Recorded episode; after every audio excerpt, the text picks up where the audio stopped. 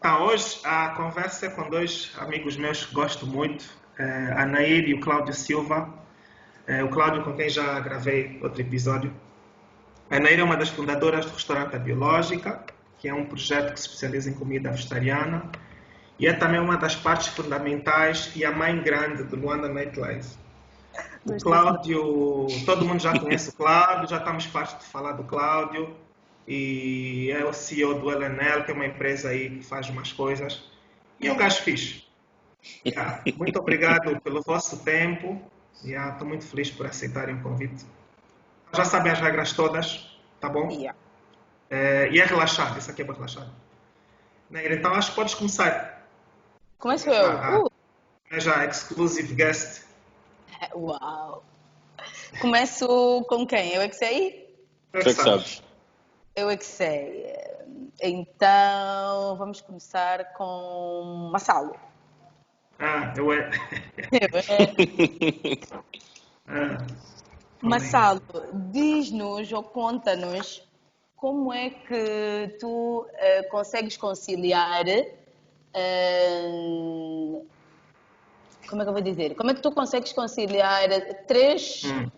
Coisas tão diferentes da tua vida que tu fazes? Tipo, as artes marciais com a fotografia, barra vídeo, barra a parte visual, eh, barra o teu trabalho tecnológico. Porque são três coisas. barra, barra aturar o Cláudio, barra outras Barra, coisas. né? exatamente. Sim, pode falar disso, quer dizer, esses três, esses três pontos, esses três focos. Pá, é assim, eu, eu, eu não, eu, não ah, eu sou péssimo com, com tempo, portanto não é como se eu me sentasse e tivesse uma agenda toda bem dividida e não sei o quê. Ainda por É, mas- cima, ainda por cima. Não, mas é que é que a minha maneira, Incrível. a minha maneira de ver os mamos é quando tu gostas de alguma coisa, o tempo é elástico. Uhum. Isso de que não tem o tempo, isso não existe. Há sempre tempo. É tipo as crianças, porque né, fica já, pá, vai fazer os teus deveres, ah, não sei qual. Está aqui um chocolate, a arranjar tempo. Tá? É a mesma cena. É, eu, não, eu gosto de tudo que eu faço, como gosto, arranjo tempo. Claro que tem que haver, tenho que perceber que há sacrifício. Eu estou a comer o tempo de um sítio, o outro sítio pode reclamar. tá? Então há sacrifícios que tenho que fazer às vezes. Ok. É, e, e há coisas que já ficaram, que já têm mesmo um horário, como por exemplo as aulas de jiu-jitsu, tem um horário, um calendário específico. Mas tudo o resto hum, é assim aberto e depois ajuda muito a não trabalhar para ninguém, né? Eu sou o meu próprio eh, chefe, então eh, isso, isso ajuda muito, porque se eu trabalhasse para alguém, para uma empresa, obviamente que, que, que isso não ia ser assim tão, tão fácil. Yeah. Ok. É isso. Está respondido? Tá, tá. Ok. Então, como fizeste uma pergunta, eu vou fazer a próxima, o Cláudio. Uhum. Então, Cláudio, vamos lá. Vamos ver aqui um cenário, né? Sim. Imaginemos que eu tenho 25 anos, tenho um ótimo emprego numa multinacional, tenho segurança, regalias, que a maior parte das pessoas não tem, mas ao mesmo tempo tenho uma paixão muito grande por um hobby meu. E só não largo Uhum. tudo para fazer um negócio com isso, né? por medo. Que conselhos é que tu me darias? Ah, ok. É, muita gente que sai de uma multinacional para um, um- um caminho de empreendedorismo tem que ter algum nível de segurança. E muita gente que faz esse percurso tem esse nível de segurança ou então o privilégio que o permite fazer esse percurso. Se tu não tens nenhum dos dois, talvez eu te aconselharia a ficar mais algum tempo no teu, no teu emprego. O que é que Ah. segurança seria nesse caso? É segurança financeira, principalmente. Ok, tipo Ou poupar umas menos- massas antes de sair? Sim, ou pelo menos ter algum sítio para cair morto confortavelmente. Ah, ok. Certeza Por exemplo, que não no teu vais- caso, o que é que te levou a dar o passo? Eu tinha algum sítio para cair morto. Eu tinha algum sítio para cair morto confortavelmente. Pois. Eu sabia que podia voltar para aqui, para Angola. Sabia que não ia passar fome. Isso também passa por privilégio. Uhum. Sabia que no, se tudo corresse mal, ou pessimamente, eu pelo menos podia aprender a pescar e viver para Bengala. Esse era o tipo fail plan, todos os fail plans era ir para Bengala pescar e tentar e, e aprender como é que se cultiva tomate, ok? Dá para comer gazpacho e peixe todos os dias. Mas agora Achas sério, que a idade convém... importa? Importa. Eu fiz isso porque eu, eu, era mais novo e não tinha filhos, nem tinha esposa. Uh, e isso teve um impacto muito grande nessa decisão. Então eu tinha o, a sorte de poder tomar essa decisão sozinho, sem afetar muito a vida de outras pessoas. E se eu falhasse, que era uma possibilidade gigantesca, hum. ia, ficar, ia estar muito mais zangado comigo próprio se não tentasse.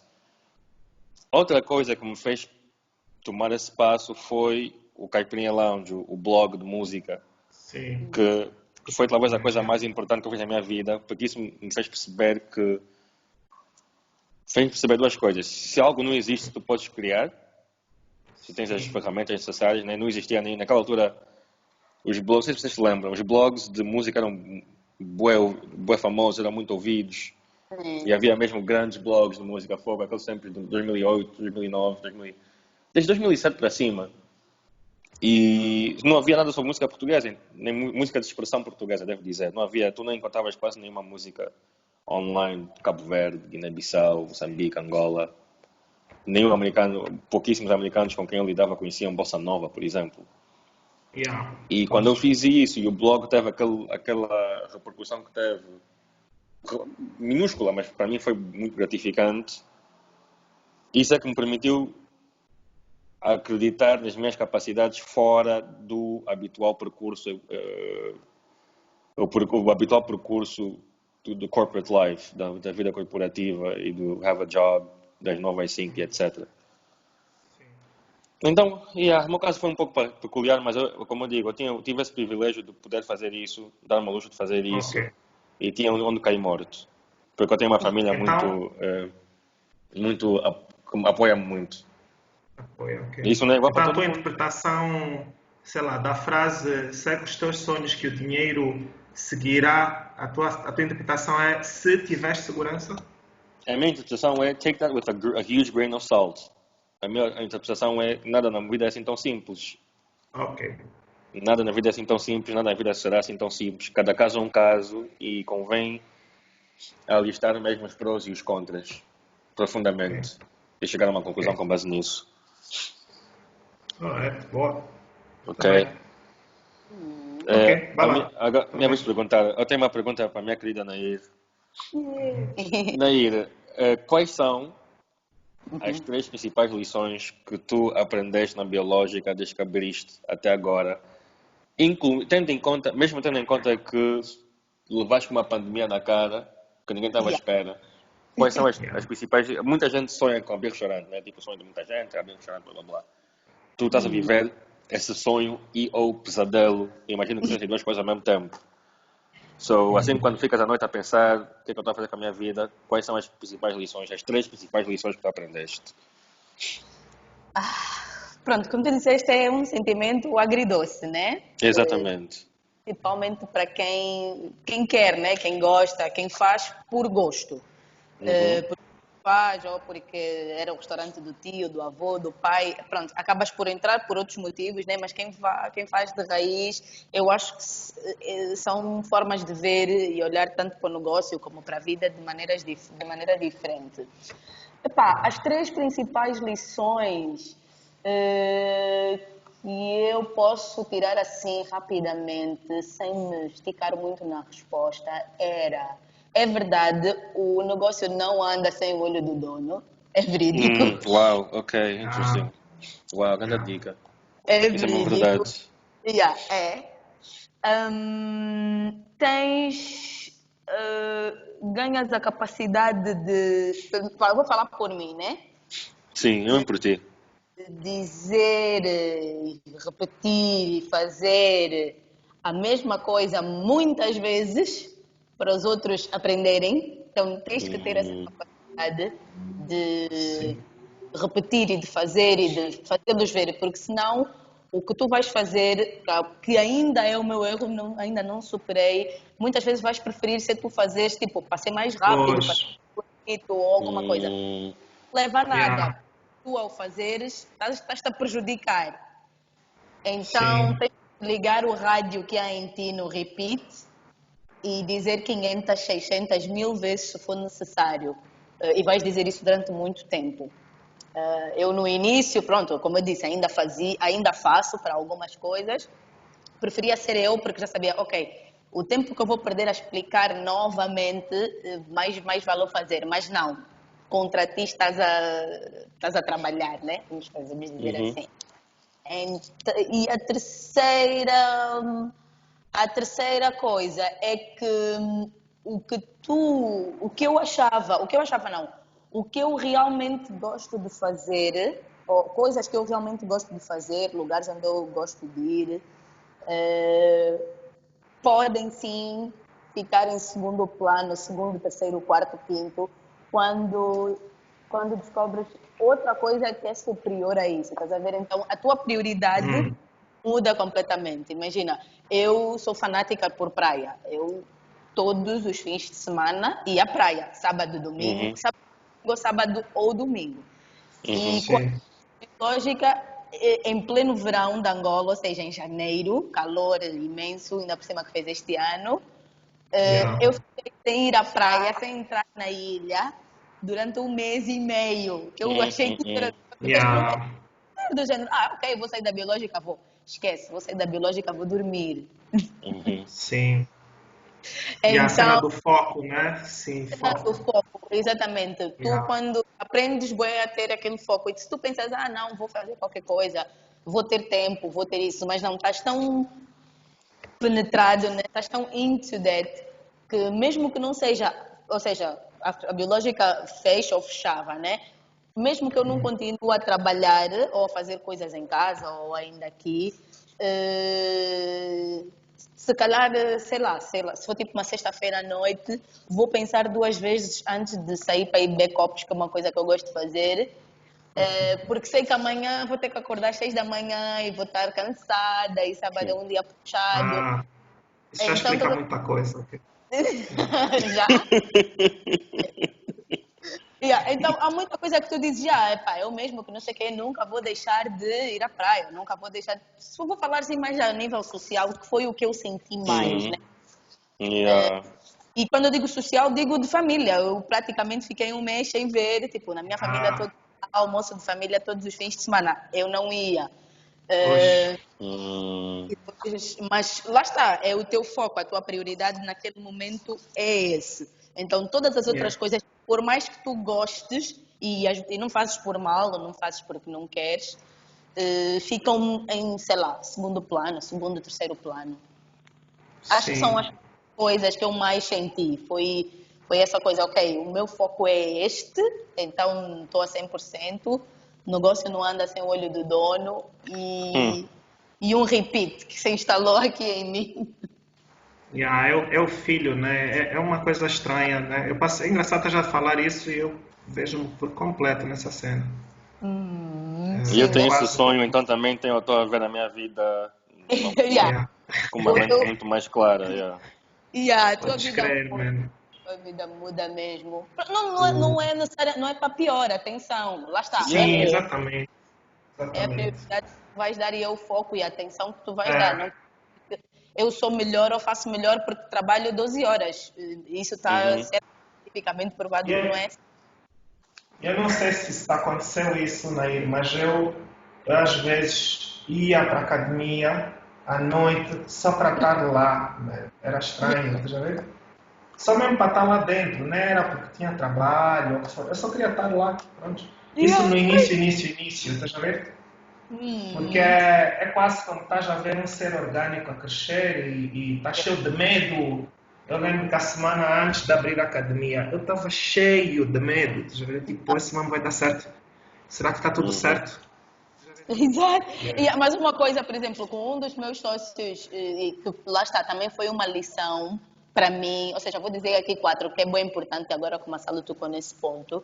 O Mauro me disse foi, eh, Nair, nunca vai estar 100%. Yeah, Nunca. exatamente. Aos teus olhos, aos meus olhos, aos olhos das outras pessoas, sempre vai faltar alguma coisa. Sim, Então, se nós ficarmos à espera, e isso foi na altura de abrirmos, se nós ficarmos à espera da Sim. perfeição, nunca Não vamos existe a perfeição. Não Yeah. existe. E, e Yeah. vou te dizer uma cena, Nair, só, só para adicionar o que o teu sócio disse. Há um quinto ponto. Tu, em algum ponto, vais ter que te retirar, eh, vais ter que, como é que se diz, eh, eh, detach, vais ter que te retirar do, do, do- da pessoa restaurante, estás a ver? Yeah. Yeah. Porque aquilo fica mesmo como se fosse, sei lá, um bebê, mano. Tu ficas tão eu- grudado naquilo que qualquer coisa que, que aconteça de mal, qualquer coisinha, sei lá, alguém chegou a partir um copo, tu sentes aquilo fisicamente. Culpa. Yeah. Yeah, é uma coisa estranha, mas. Então, acontece. eu, por exemplo, com, com a Malanda, por exemplo, eu já não tenho isso. Eu, eu posso dormir muito bem à noite com a. Malanda em crise. Mas com a academia ainda tenho isso. Qualquer coisinha que estiver fora do lugar, qualquer. Você ver assim uma coisa sentido, mas eventualmente tens que te desligar disso. Tens que conseguir funcionar fora da academia, fora do restaurante, fora do projeto. Yeah. Isso requer algum tempo Pois, ou muita experiência. Sim, ou tens muita experiência, já sabes, estás calejado e sabes que é mesmo Yeah. assim, é um processo. Imagino que não é o meu caso, então, yeah, uma Uhum. pessoa vai com o tempo eh, aliviando em alguns pontos, né? Se não levares pandemia da cara, como o Claudio disse bem. Yeah, yeah. Porque agora Porque- é tipo tudo novo, tudo quase como se fosse como se estivesses a abrir, né? Quando nós abrimos Sim. o Shop Away, foi quase como se estivéssemos a abrir pela primeira vez. E nós, segunda-feira, na próxima, vamos abrir ao público. E eu já estou sem sono à noite. Já estou a acordar aqui Uhum. Yeah. vezes da noite, porque para mim Yeah. já é. Mas Ok, também a a cena é que tem, tem, tem- todos os restaurantes são no mesmo barco, a maioria dos restaurantes são no mesmo barco. Porque o, o Covid, a pandemia é, é igual, quer dizer, não é igual para todos, obviamente. Yeah, eu não diria Mas mesmo barco, eu todo diria mundo- mesmo mar, talvez. Sim, todo mundo barcos teve que se né? adaptar. Exatamente. Yeah. Sim, isso é verdade. Everybody, Sim. has- todo absoluta. mundo tem que, se- tem que se adaptar. Sim, sim, Yeah. sim, isso é verdade. Eu concordo com os dois. E, e a visão do Marcelo é verdade. O mar é o mesmo, só que epá, Uhum. um Os barcos são diferentes, né? São Exatamente. diferentes. Até já existe há, sei lá, 10 anos, nem precisa de ser 10 anos, se calhar há 2 anos tem outra estabilidade. Eu estava aberta Uhum. há Há me- há dois meses. yeah. Yeah, talvez em fevereiro, né? Abri na última semana de janeiro, que não conta, né? Foram cinco dias. Abri em fevereiro, trabalhei em março até dia 26, que foi quando foi decretado o estado de emergência, e depois fechamos o abril Sim. todo. Dois meses. Yeah. Nair, vai lá. Eu, eu, porque eu- senão eu vou pular e vou outra, porque Ah. estou com vontade de fazer já as próximas perguntas no que toca isso. Agora eu faço ao Cláudio, né? Pode Sim. ser, yeah. Cláudio. Pode ser, yeah, pode fazer qualquer um. Oh, co- não, como eu fiz o Massalo, agora eu vou fazer o Cláudio. Cláudio Silva, conta-nos, eh, hum, conta-nos, conta-nos, conta-nos a viagem dos teus sonhos, se já aconteceu e se não Uhum. aconteceu ainda, para onde seria, ou para onde tu achas que seria, né? Hum, ok. Eu acho que. Oh, ok. Para mim, existem viagens que eu quero muito fazer e outras que eu já fiz que adorei, mas não existem viagens de sonho. Ok. Porque tu estás sempre num. numa, num- numa fase diferente da tua vida. Uma das minhas viagens preferidas foi a que eu fiz com os meus roommates de- da universidade a Portugal, que é um país onde eu já estive mil vezes, mas que, por estar na companhia dessas pessoas, foi totalmente diferente. Yeah. Apesar de ter levado com muito de preguiça mental da parte deles, porque eles, como não falavam português e eu falo, achavam que podiam desligar o cérebro por largas partes do dia e faziam Oh. isso. De repente não, é? sabiam, já não sabiam olhar, contar, Cláudio isso, Cláudio aquilo. Não, Já não. Yeah, já não sabiam, de repente já, já esqueceram como é que se pensa. Eh, foi das top 5 melhores 5 viagens da minha vida por causa do meu companheirismo. Né? Nós somos amigos desde 2000 e, 2006, para aí, nos conhecemos em 2006, são 16 anos de, não, 14 anos de amizade. Na altura eram 13 anos de amizade, a gente fez isso em 2019. Ehm, eu voltei a uma cidade, a uma pronto, cidade entre aspas, também se eu dizer vila vai ser um insulto. Voltei a Peniche, que é um sítio que eu vivi, onde a minha mãe viveu durante cinco anos ou mais, e foi completamente diferente voltar lá com eles, por exemplo. E eu também já não ia lá há muito tempo, então foi uma experiência totalmente diferente. Uh, também fomos para cidades que eu nunca tinha passado, como Nazaré. Um, passamos alguns dias no Porto, que apesar de eu já ter tido visitado, não foi nesta altura do campeonato para o Porto, que é uma das capitais europeias de cultura e é uma cidade fantástica e uh, inesquecível. Ou seja, há tantos fatores diferentes para tornar uma viagem tão é. boa e a de sonho que tipo, depende mesmo de onde, é de onde é que tu estás na vida, onde é que, tá, onde é que depende de quem é a tua companhia, a tua companhia, que são os teus companheiros, porque os companheiros também possas influenciam yeah. muito uma viagem.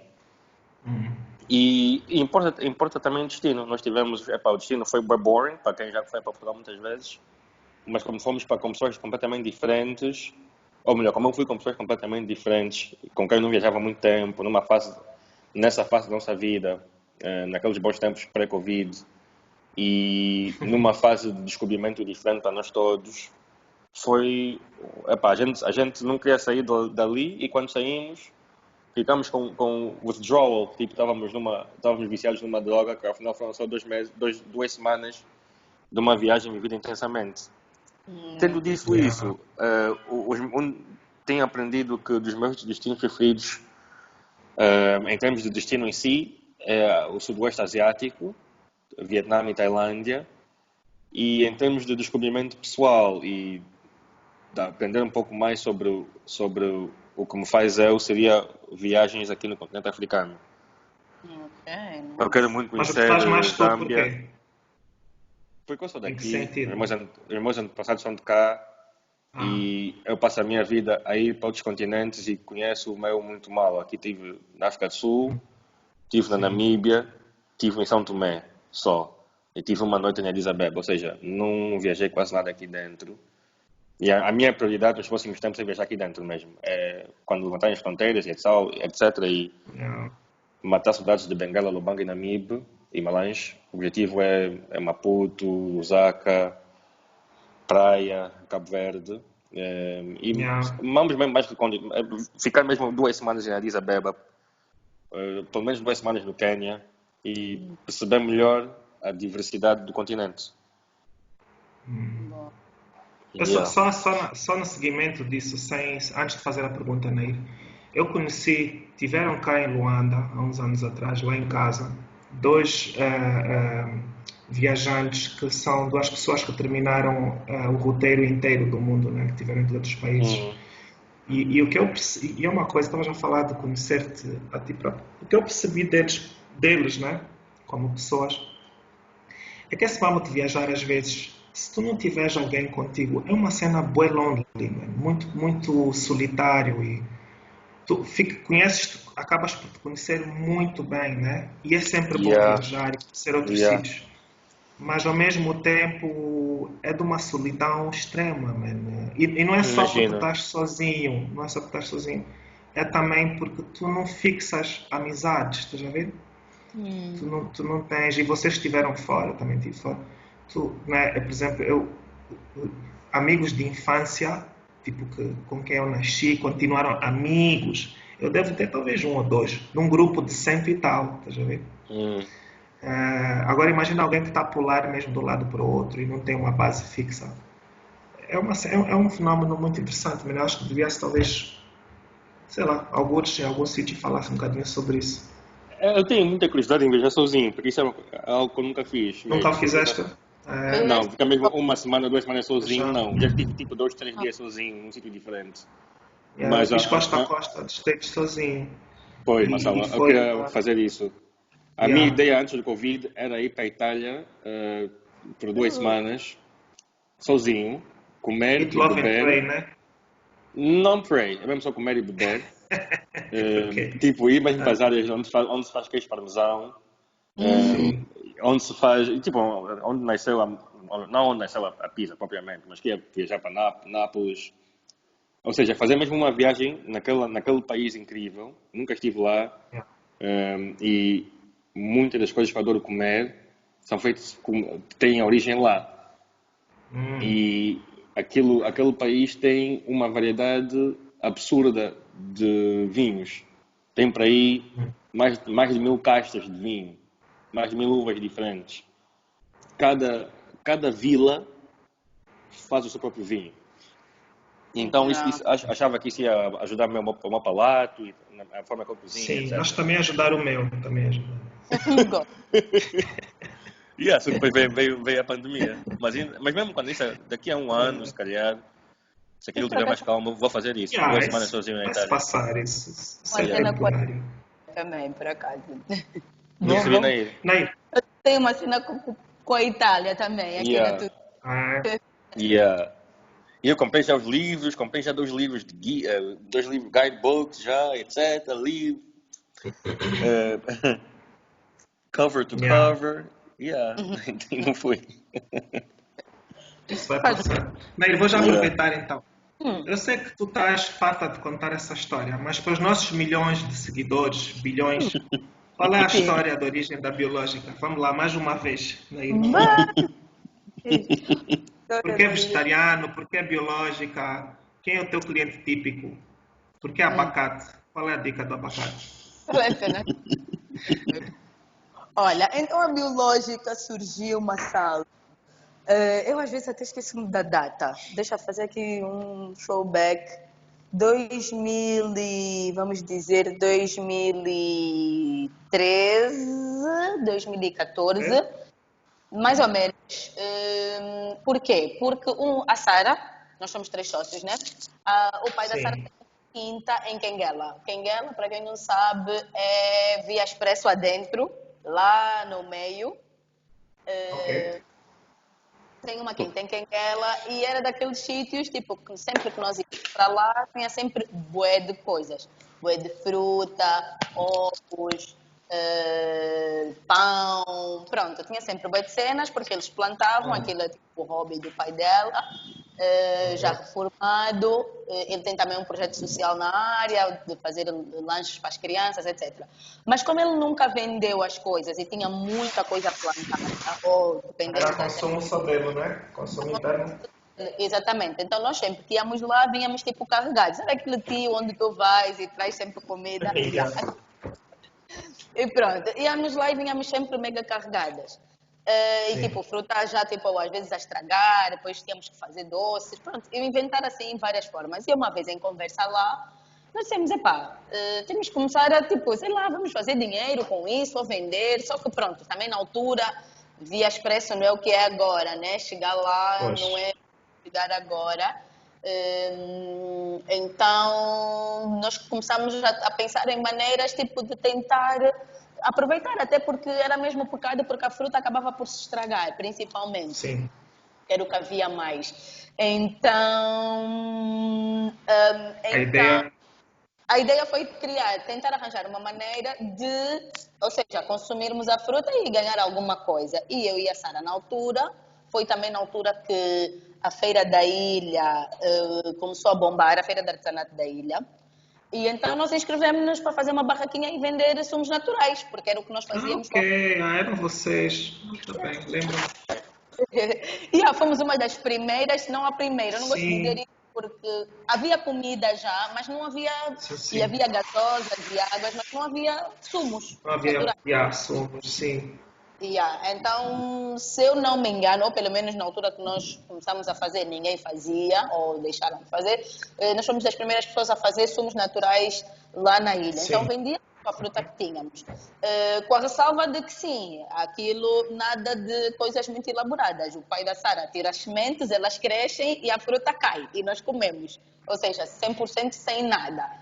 Eh, e na altura, pronto, como precisávamos de um nome, né? Até pronto, para chamar a atenção e etc, etc, nós criamos a biofruta, porque era efetivamente biológico, e fruta porque era fruta. E vendíamos sumos e doces. Eh, mas fazíamos aquilo na boa. Eu e a Sara, na altura, trabalhávamos com outras pessoas, tínhamos os nossos compromissos durante a semana. Eh, chegava sexta-feira, saí do trabalho e íamos, era principalmente em casa da Sara, porque era maior, fazer sumos, tipo, desfazer e cortar fruta a noite toda, para as seis da manhã estamos lá. Pronto. Aquilo era uma brincadeira, vamos assim dizer, né? Era fixe, Yeah. passávamos um sábado. E pronto, mas depois, com o tempo, responsabilidades de trabalho, eu comecei a trabalhar ao sábado, a Sara também já não podia, já não era possível fazer sozinha, a coisa morreu. Mas ainda fizemos durante uns seis meses, sete meses para aí, quase meio ano de feira. Uh, depois paramos, né, porque já não dava para conciliar as coisas, e, mas sempre com a ideia de que pá, nós devemos fazer isto a sério, porque as pessoas gostavam, nós também gostávamos daquilo. Então, mas ficou sempre ali na ideia, vamos fazer, vamos fazer, vamos fazer.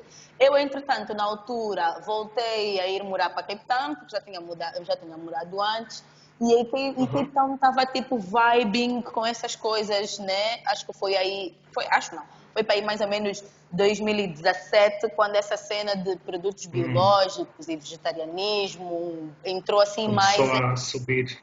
Yeah, começou a subir. E, e como eu estava a viver em Cape Town, senti muito, né? Porque todos os sítios tinham essa preocupação. Uh, imagina, Sim. se tu entrasse num sítio, eles faziam questão de dizer que a fruta era biológica, ou que o, fra hum. o frango, ou que fosse que eles vendessem era free range, ou seja, então havia muita preocupação com isso.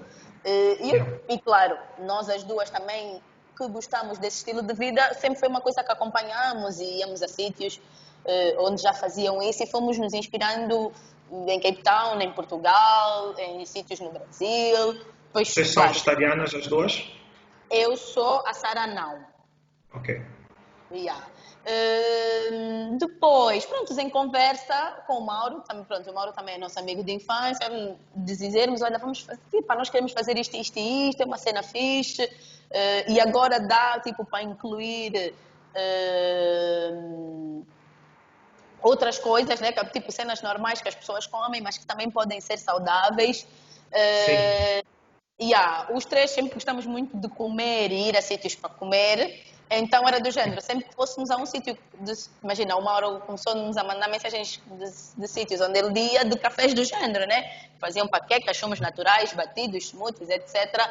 Uh, ia dizer, oh, isto é giro, não sei o quê. Quando ele voltou, disse, meninas, vamos tomar um café e, e, disseram: olha, se vocês quiserem avançar com uma cena de um café com cenas que vocês comem, é como ele diz, uh, eu estou indo.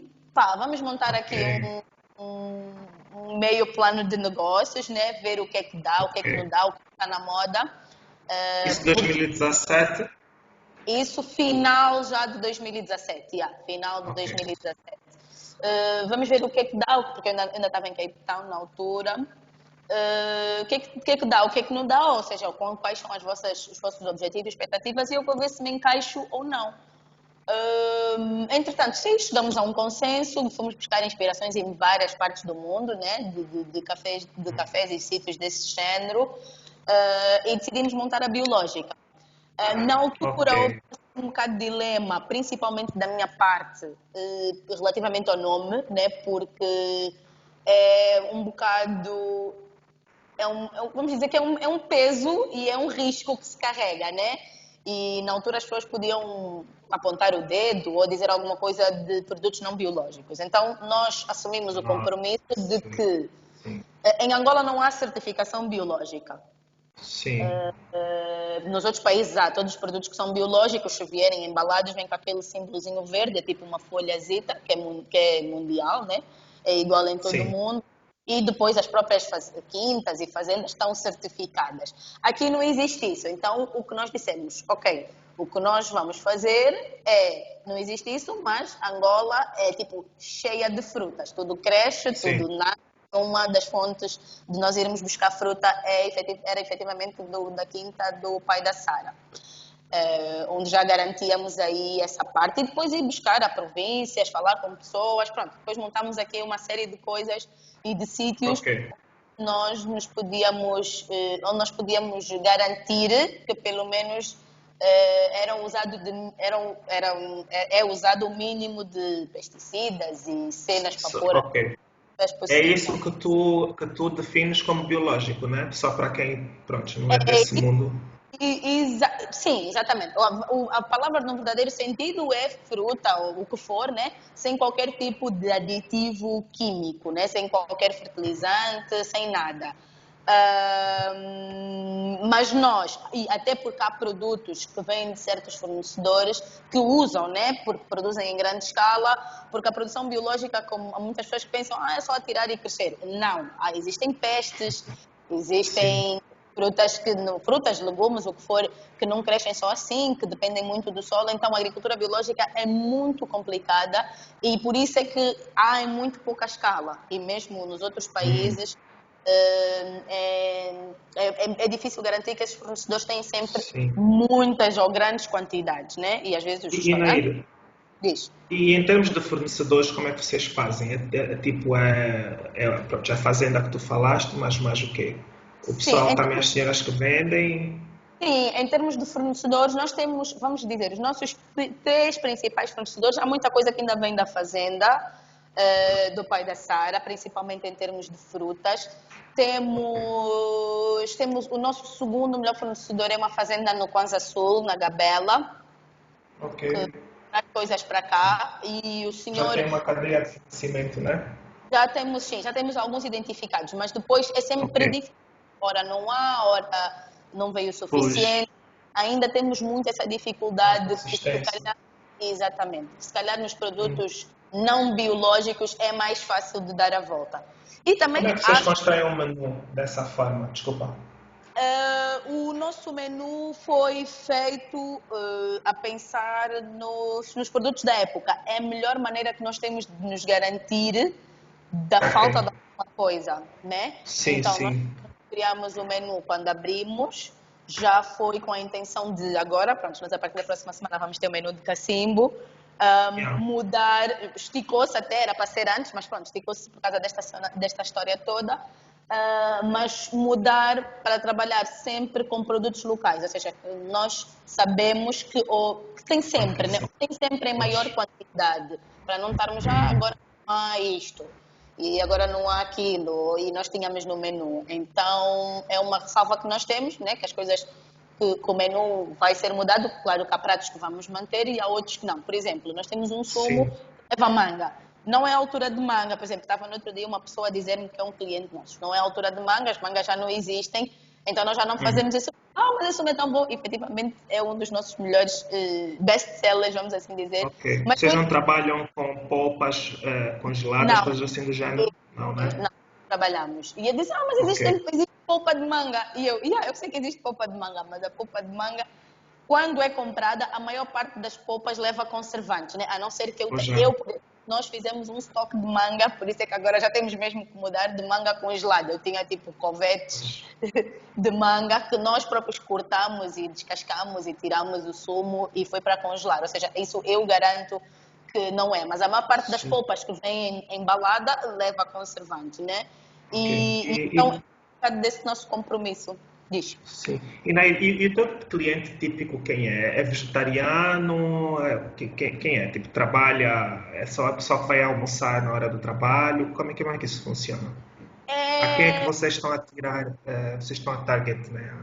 É sim, é um, é, é um bocadinho de tudo, Massalo, porque nós já tivemos, eh, porque já tivemos aqui de todos um bocado. Claro que se eu tiver que especificar, né, e no papelzinho bonito, eu diria, pá, são pessoas eh, relativamente jovens, né, entre os 20 e os Sim. 35 anos, principalmente mulheres, porque acabam por estar um bocadinho, Sim, acabam por estar ali um bocadinho mais, o clique da vida saudável mais ativa, vamos assim dizer. Okay. Homens também. Yeah, homens também, mas homens que fazem desporto.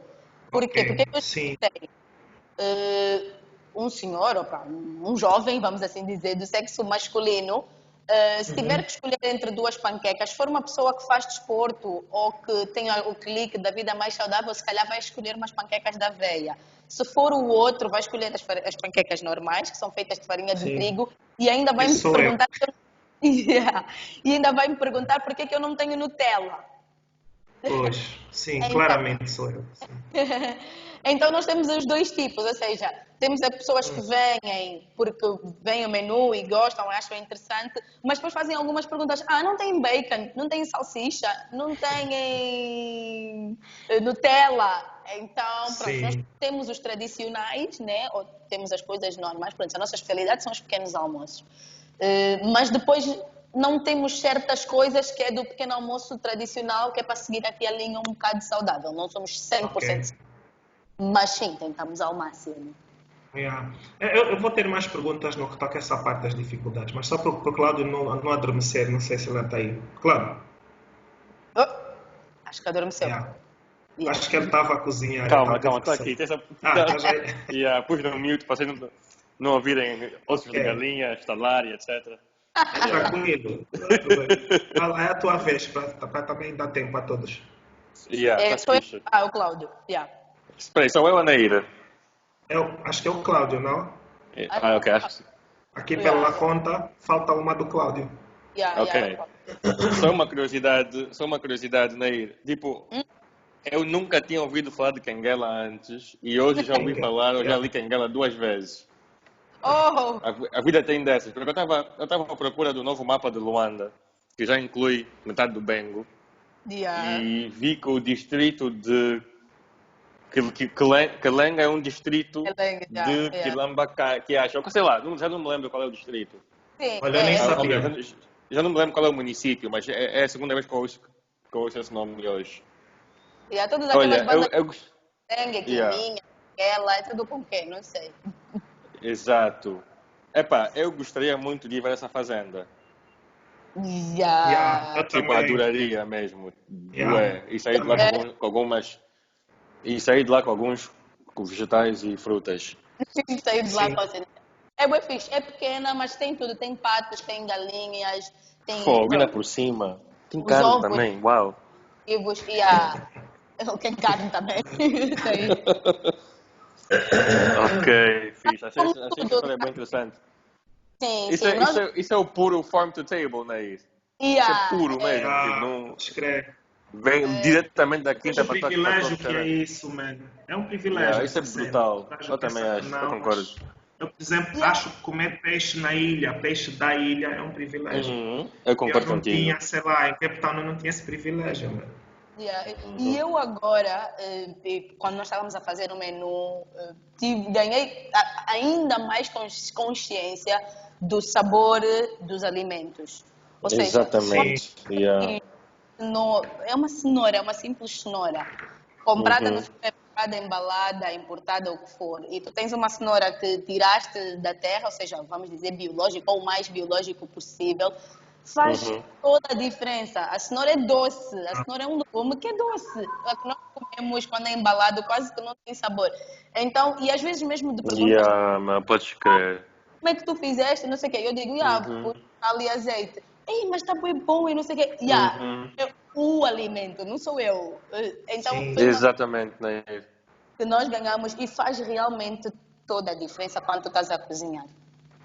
Tanto que eu agora que eu já era, já, já era fanático de cozinha, agora também já num nível de comprar sim. cookbook, estou já num nível de comprar livros de receitas que é um pouco já assustador. Yeah. Mas, Mas como nós não provamos, isso não serve para nada. Yeah. né? Tá. Epá, cada um na sua casa, pandemia global, É. etc, recolher obrigatório, etc. Né?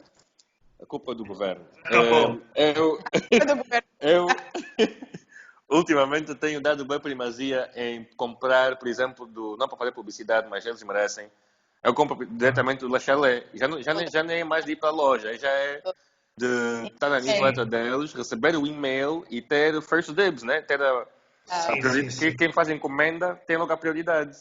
Yeah. E eu acho importante quando- mencionar o Le Chalet, porque eu estou a precisar de um patrocínio. Yeah. O Le Chalet, se vocês estão a ouvir isso, eu estou à procura de um patrocínio. peço. Como vem o Cláudio, até já fez a primeira publicidade gratuita para vocês. Eu tenho mais, ele pode vir mais vezes. E aquilo é tipo, de vez em quando aparecem, aparecem mesmo, obviamente é uma fazenda no- na, na província da Willa. De vez em quando aparecem sur- surpresas, tipo aspargos, ou, ou, ou às vezes tomate, mas aqueles, tipo, eu não sei como é que se diz em português, heirloom tomatoes, que são tomates de uma... Tomate é tão diverso, né? Nós, nós no supermercado só vemos tomate de xuxa e tomate, como chamamos, tomate salada, mas tem bué de tipos diferentes de tomate, com bué de cores diferentes. De vez em quando apanhas uma leva da Willa, que é mesmo... Aquele teu tomate, o teu gaspacho, não vai ser igual. É completamente diferente. Yeah, Eles são Agora, também eu- nossos são muito bons. O produto deles é bom. É caro, mas é, É bom. bom. É Yeah, caro. também acho. É caro, Yeah. infelizmente. Imagino que o transporte, só, só no transporte da Willa para Luanda, de caminhão, deve ser um pesadelo, porque volta e meia chove, É. a ponte que liga Willa e Benguela, Zaba, não tem. pro- É, é, uma, é, é complicado. Exatamente, é, é uma das coisas, sim. É uma das dificuldades que nós temos. Quando trabalhas Sim. com, com os pequeninos, tu depende. Yeah, porque eu vejo com todas, tudo, tudo que vem de, de fora de Luanda, para nós, que é a maior parte, eh, eh, às vezes nós temos aqui que fazer um jogo de cintura, porque eu, Exatamente. eu no, no, no verão, quando, tava, quando chovia, eu já sabia, Ih, amanhã não vai ser. Hum, Yeah, Mas podes crer. poças. Eu já tinha que estar a pensar numa outra coisa eh, Yeah. para, para tornar, para render um bocadinho mais, eu ligar logo ao fornecedor e dizer, olha, Hum, dinheiro é meu, porque eu já sei que esta semana vai ser muito pouco. Hum, Yeah. O jogo de cintura é outro. Yeah. yeah, E o jogo de bom. cin- O, o, o- desculpa, Ney, continua. Não, não, não, é isso, o jogo de cintura é outro. Yeah. E eu tenho visto também nessa altura, eh, como temos também o site de entrega em casa.c, aponta a segunda publicidade, só que esse não vai patrocinar. publicidade, não vai mas patrocinar. falo, Yeah. Esse não vai patrocinar. começa a É. falar. Nós vamos Nós falar estamos- sobre isso. Começam a aparecer mais negócios que fazem a entrega ao domicílio de frutas e legumes. Yeah. Eu não sei quem são os players, mas imagino que sejam de quintas, eh, que sejam, eh, eh, deve ser malta conectada a fazendas e quintas aqui nos arredores do Luanda. Yeah. Olha, mas nem preciso ir muito longe, nem pode ser Viana, ou, Sim, às vezes não Yeah, é muito. Mas tem muita quinta aqui escondida, ou não só, não só escondida, mas que nós não conhecemos porque alguns de nós, como eu, somos ignorantes nessa questão. Mas que começam a fazer esse trabalho então de entrega ao domicílio e normalmente Yeah. o, a aliment- o produto é de muito boa qualidade. É, Já, já começa a haver alguns, né? Ahm, nós tradicionalmente só tínhamos aquela fazenda na Girassol, mas acho que cada vez mais aparecem aí mais players. E, acho, que- e, e o futuro? Não há como, não se pode fugir disso. Tudo agora que fica mais difícil importar coisas. Yeah, Então, exatamente. E a, a diferença fala, mesmo, espera a, último ponto, barra, é só que ela, tipo, Ah, tu- é mesmo uma diferença muito grande em que tu compras no supermercado e que tu, e, e sim. Epá, tu, às vezes tu compras salsa no supermercado e já não quase não encher a salsa, meu. E Yeah. depois compras salsa verdadeira, é mesmo, uau, isso é, afinal, yeah, anyways. Salsa É. Yeah. Minha pergunta agora é para o Massalo. É, por mais que Angola piora, você não baza. Por quê? Epá, em a que já resposta tivemos essa conversa mesmo- várias vezes, né? Yeah, Yeah, yeah. sei. Boa de malta está a bazar e etc. Malta da tua Yeah, idade, é- não sou mais nova, mais velha, mas tu continuas aqui sempre. estranho. Não acho Hum. estranho. Tá, só que estou a falar à toa, não é que eu acho estranho. Mas a resposta é simples. Mas vou aonde? Vou aonde? Aonde é que eu posso ir que eu posso Hum. chegar lá e dizer estou em casa? Não há nenhum outro sítio. Yeah. Isso nem é, isso nem é, e vê bem, não é de um país para o outro. É mesmo só sair de Luanda. Vou para que província? Eu sou de Luanda, mano. Eu- tudo que eu tenho, tudo que eu fiz, tudo que eu gosto, está tudo aqui. Estás a ver? Eh, Então, não há, e não vejo razão para eu estar a sair daqui. Eu, eu, eh, é assim, sim, ajuda a não ter, eh, não ter filhos, ajuda a não ter eh, eh, responsabilidades muito acrescidas, ajuda a não ter o meu próprio emprego, essas coisas todas, né? obviamente. Eu não estou a dizer que todo mundo que basa né, não tem razão. Mas no meu caso específico, não há razão nenhuma para sair daqui. Eu, eh, não é só uma questão de gostar disto. Eu, tenho, eu já estive fora há muito tempo, estive fora há 10 anos. E eu tenho bem consciência o que é ser estrangeiro no país do outro.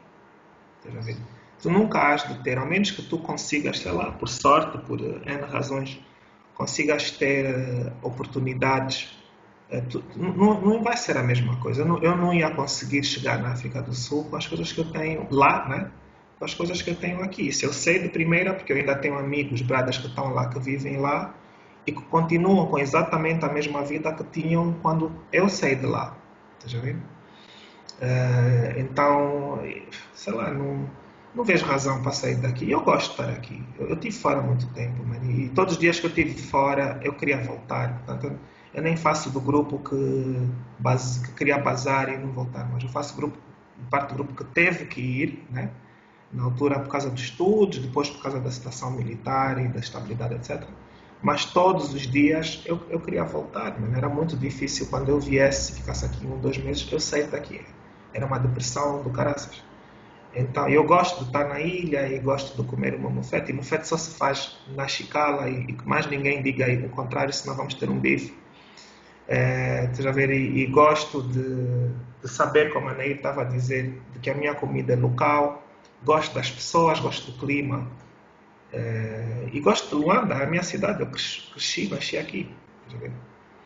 Então, pronto, ao menos que realmente as coisas deem muito, muito uh, errado, eu não vejo razão nenhuma para sair. É mesmo só isso. Tá? E não é que não há oportunidades lá fora, porque de certeza que se eu mexer, e já houve uh, o caso de eu ter oportunidades lá fora, mas, mas não vejo razão. Não Exatamente. Razão, não vejo razão. E, e, e, além disso tudo, és mesmo, como tu uh, disseste, és mesmo um fã da vivência em Luanda. Sim, eu sou calu, mano. Eu, eu sou um caluano. Yeah, eu percebo perfeitamente. Há pessoas estranhas assim, estranhas assim no mundo. Yeah. Que gostam é assim, mesmo e, de viver aqui. Eu, eu percebo perfeitamente. Exato. E a minha relação com esta cidade é, sei lá, a relação com Nova York não tem com Nova York. A um Cape Town tem com Cape Town. Tá já ver? Eu, eu identifico-me a 100% com isto. No seu bom e no seu mal. Atenção. Não é só no bom. Não é só a vida de ir para a ilha e estar mesmo nos piores momentos de Luanda, nós tivemos momentos muito maus em Luanda, né? ainda deixa uhum. falar sobre isso. Mesmo nos, nos, momentos mais dark disto, mais escuros, mais, mais perigosos, eu era daqui, eu sentia no coração porque isto também é meu e, e, já ver, e, e é como se estivessem a atacar a minha casa quando aconteceram as coisas. E a tua identidade também, né? Exatamente, exatamente. Eu lembro estar na casa da Porque minha velha. Esse país está muito ligado à tua identidade, yeah. à tua exatamente. arte, quando trabalho, foi.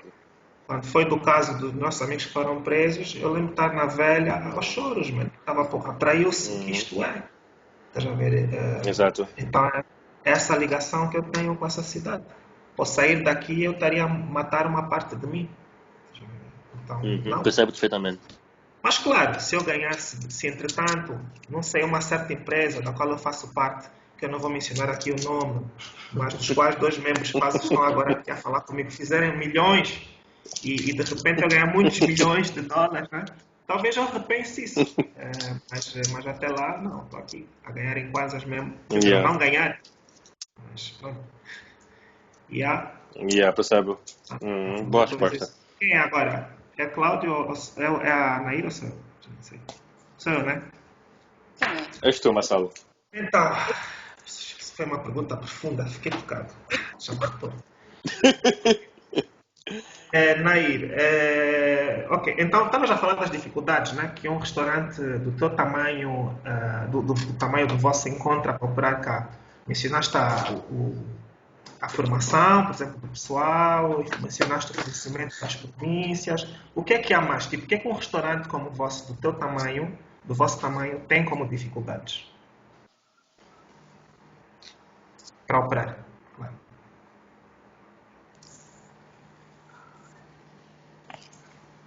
Nair. Yeah. Nair, ouviste? Ouvi, ouvi, ouvi. Ok, estava já pensando. Não, não, não, não, não estava. Então, uh, estamos a perguntar quais são as dificuldades que temos para operar, né? Sim, formação, falaste fornecimento de, das províncias, formação. O que é que há mais? Por exemplo, um restaurante vegetariano tem mais dificuldades que um diverso? Não, não, na verdade não. Eu acho que é tudo uma questão de tu conseguir ser criativo e elástico para fazer certas coisas, estás a ver? Uh, acho que às vezes as pessoas ficam muito centradas, ok, vamos fazer isto e é só isto. E se falta alguma coisa, depois tem muita dificuldade em conseguir eh, sair daquele círculo, estás a ver? Quando é possível. Nós acho que já falamos de montes de vezes de alguns restaurantes, né? Ou de alguns sítios onde tu vais e eles Sim. Eh, dizem que não têm um porque não têm um ingrediente, percebes? Uhum. Uh, e nem te dão a opção de. Primeiro, nem te sugerem, ou seja, podemos fazer isto com outra coisa, uh, ou às vezes nem te dão a opção de trocar. Então, hum. acho que uma das. No nosso caso, como biológica, uh, nós não, não, não, conseguimos. Não temos isso como dificuldade, porque é fácil, é okay. é fácil de dar volta, às vezes, né? Claro, imagina, se tivermos uma coisa que leva pão e não temos pão, é difícil dizer que é uma tosse. Exatamente, mas uh, o mínimo básico temos que garantir e toda a gente tem. E há toda a gente. Nesses poucos meses, então, tirando obviamente a situação corona, né? que dificuldades é que tiveram? Sei lá, o nível burocrático, por exemplo. É fácil montar-se uma operação como a vossa? Não, não. Para a abertura da empresa, não, não foi. Super complicado. Todo, todo antes né, de abrirmos, eh, foi muito moroso. Toda a documentação, mesmo a nível de, de, de, obras, tínhamos todas as licenças, tínhamos tudo feito, mas eh, imagina, às vezes tínhamos a fiscalização a dizer que não podíamos estar a fazer certa coisa, certas coisas, quando okay. nós tínhamos para isso. Então, uh, sentimos imenso nessa parte, principalmente aí durante um mês, tínhamos hum. uma pessoa que andava aqui a cercar, então tudo que nós fazíamos não podia e, não, e já Ok, a chatear. Yeah, sempre a chatear, mas isso já sabemos que são hum. aqui as cenas da, de Luanda, né? Claro que o pessoal Sim. andava à procura de um extra. Mas pronto, isso Poxa. é outro Mas assim, a nível de dificuldades. Sim, depois acaba por ser, imagina, tudo que. Há bocado estávamos a falar da chuva, né? Quando chove, eh, tu já começas a pensar como é que vai ser o teu dia a seguir, porque as encomendas vão atrasar, o teu staff vai chegar tarde porque entrou água em casa. Uh, nós, felizmente, não temos nenhum tipo de problema com infiltrações, nem, nem entra água aqui dentro. Mas, pronto, coisas simples, né? Que nos outros países se calhar todos os dias. Tu aqui tens de estar sempre um step ahead para, tipo, garantir que não vai falhar, estás a ver? Então... Diz uma coisa, porquê é, que tu, porquê é que tu achas que não há muitos restaurantes vegetarianos em Luanda? Vocês são quantos? Uns três ou quatro, né? Tipo 100% vegetarianos. Sim, sim. Porque ainda é um nicho, Massalo, e tu abriste... É um nicho, é, é um é. mercado um mercado pequeno ainda, só para isso ainda é um mercado, ainda é um mercado pequeno. Temos, às vezes nós temos pessoas curiosas e que, ok, Sim. vou experimentar, mas há sempre aquele estigma, ah, de não tem carne, não vou ficar cheio, ou vou ter fome daqui pois. a meia hora. E, e é ao contrário. Então, montar um negócio 100% vegetariano é um bocado arriscado, sim, né? Ah, para mim, e aqui em Luanda ou em Angola. Uh, yeah. Nicho para isso ainda. De comida saudável, sim. E depois é um bocado tudo, sabes que é um bocado tudo modas e tendências, né? Agora está na moda ser sim. comer bem e não comer farinha de trigo e comer farinha da aveia. Mas daqui a um bocado, se aparecer outra farinha, a farinha da aveia deixa estar na moda. E é um bocado. Yeah. E é um tu falaste das, das lições que aprendeste, disseste, por exemplo, que o, que o negócio não trabalha sem o olho da dona. No vosso caso, isso é verdade, por exemplo, porquê?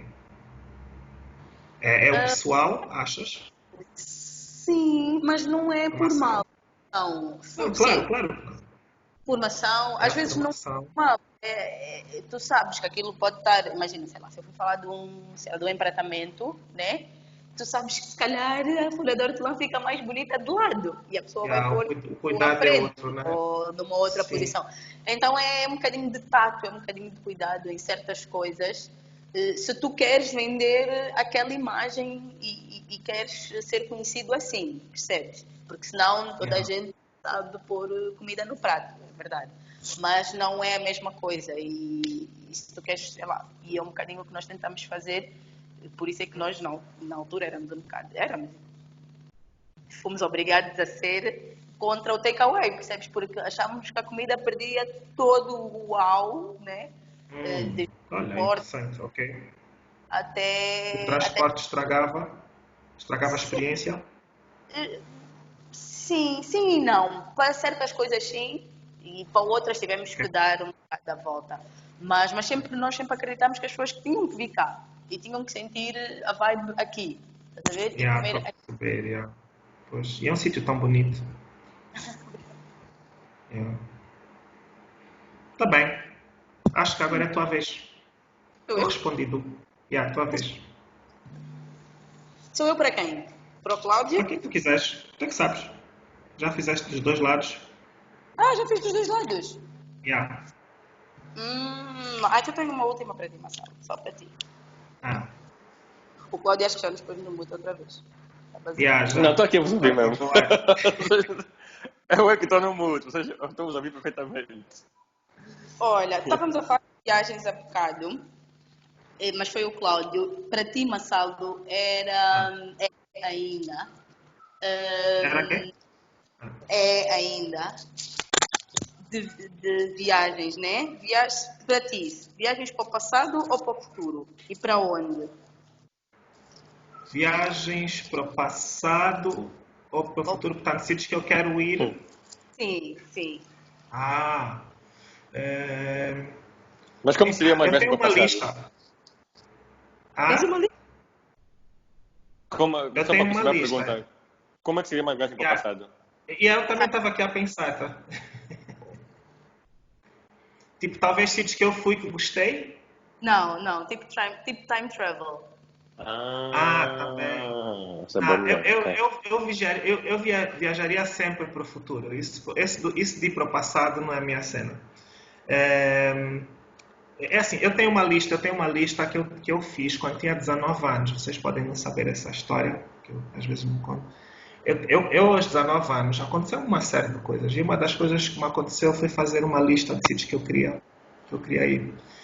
É, tenho, tive, tenho a sorte de já ter ido para mais de metade dessa lista, inclusive para sítios bem complicados de ir.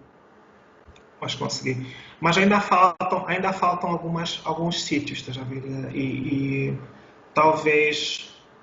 É essa pergunta fazem muitas vezes e eu às vezes não, não sei o que é que eu respondi a última vez. Mas, por exemplo, eu, eu não conheço nenhuma ilha, ti- tirando Cabo Verde e esses, São Tomé, esses sítios assim, eu não conheço nenhuma ilha fora aqui da nossa zona. Eu gostaria muito, por exemplo, conhecer as ilhas da Polinésia ou sítios assim. Eu tive um, um moço que, da Nova Zelândia. Vocês estão a ouvir? Yeah, mas tu foste, Não? tu foste à Islândia, Marcelo? Yeah, mas a Islândia. É uma ilha. Eu quando digo ilha, é eu digo algo do tamanho de Cabo Verde. Estás a ver? Ou de São Ah, Tomé. assim. Ok. E não. Ok. Podes investigar um bocadinho as ilhas. Tu podes visitar andando a pé, dás a volta à ilha. Isso. Ok. É. Estás a ver? E, e- e eu acho que. Sabes porque é que eu gostaria de ir para essas ilhas mais pequeninas do, do Pacífico, etc? Porque são sítios que daqui a 50 anos têm uma grande chance de já não existirem. Eu acho que o momento para conhecer esses sítios e, e- viajar não é só ir conhecer, é também ah, partilhar ah, a tua cultura e a, cultura dos outros, sobretudo, trazer a cultura dos outros para a tua casa Uhum. ser uma, uma maneira de, de, de- de prestar homenagem a esses sítios, estás a ver? Yeah. Então acho que as ilhas da, da Polinésia, e mesmo só assim por alto, um sítio que não está assim tão em perigo, mas por exemplo falta uma Nova Zelândia nessa lista, que já esteve muito perto de acontecer, mas por, por alguns motivos não aconteceu, e que provavelmente vai acontecer, sei lá, quem sabe, se, se as coisas aqui melhorarem nos próximos dois, três anos. Eles já erradicaram praticamente o Covid, então é um bom destino. Yeah, parece que sim, parece que sim. E é um país muito especial, man. Não é só não é só porque é lindíssimo, né? Porque gente parece ser lindo. É mesmo pela maneira deles de pensar que é, é bastante única, como vês, né? Já tem. Yeah, né? O líder yeah. daquele país uma mulher. Começamos já por aí. Isso já é diferente. É, Uma mulher depois- extremamente competente. Extremamente competente. Sim. Ah, aliás, para ser líder Yeah. daquele país tinha que ser. É, e, e, número um, e dois, a maneira, o estilo de liderança que, que, que- que- decidiram ter. ver? E depois eu tive alguém daqui da Nova Zelândia que também, porque eu tive uma cobertura no Airbnb durante muito tempo. Recebi pessoal de todos os sítios. E teve cá o Sean, que inclusive depois fez um artigo sobre Angola, que eu vou pôr aqui alguns no, no coisa no nos links. E ele falou-me muito sobre a Nova Zelândia e, e falou-me sobre também o lado mau da Nova Zelândia. Que um gajo só pensa no lado bom, que é bonito, que é comida, isso. Mas ninguém fala dos problemas sociais desses países, sobretudo numa fase agora em que está claro que não podes retirar os problemas sociais da tua visita, né? E ele falou-me, por exemplo, do nível de, de suicídios na Nova Zelândia Hum, que é, um- que é um número estúpido, é uma coisa assim ridícula. E, e, né, e na minha não cabeça é pouco. nenhuma noção. Exatamente. Na minha cabeça, vocês têm um dos melhores sistemas de tudo no mundo. Vocês têm água, têm luz. Quer dizer, vocês não têm lixo na rua. Então vocês estão a suicidar por quê? Já E é a mesma cena que, que foi-me dito por um brasileiro que conheci no Japão, estávamos por lá. O problema é justamente esse, é porque tu cresces num sítio em que tu deixas de ter sonhos. Por um lado, porque tens acesso a tudo, e por outro, quando és uma minoria, não te deixam sonhar. Que é a mesma que é o que, é o que se passa também num sítio como a Nova Zelândia, lá no sítio do meio do nada, supostamente é um dos sítios mais felizes do mundo, também é um dos sítios onde tem mais suicídios. E de jovens. Então, há Como essas... assim não te deixam sonhar? Se tu se tu, há um problema ainda presente de como as pessoas que são nativas da Nova Zelândia né, são tratadas em relação aos. É perigoso dizer essa palavra porque eles são neozelandeses, mas aos não nativos, né, os brancos e o pessoal de lá, os, os browns, se quiseres. Uhum. Que é muito estranho essas cores, mas pronto. Há, ainda há uma diferença. E, e, há um problema com okay. a cultura nativa teve que se impor em algum, em algum sítio porque estava a ser simplesmente apagada. E essa é a mesma conversa nas Austrálias, é a mesma conversa em quase todos os sítios em que alguém Exato. chegou e impôs a sua cultura. Né? Então essa, essa, esse diálogo também é feito lá, lá.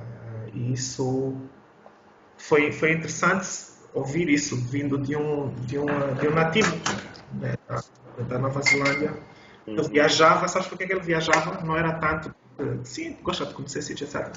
Mas é mais porque ele queria conhecer sítios diferentes da casa dele. Porque ele diz que cada vez que viajasse para algum sítio, hum. ele voltava e, e, conseguia ficar mais tempo em casa. Porque é, é, dava hum. valor às, às, àquelas pequenas coisinhas que eles têm que nós não temos.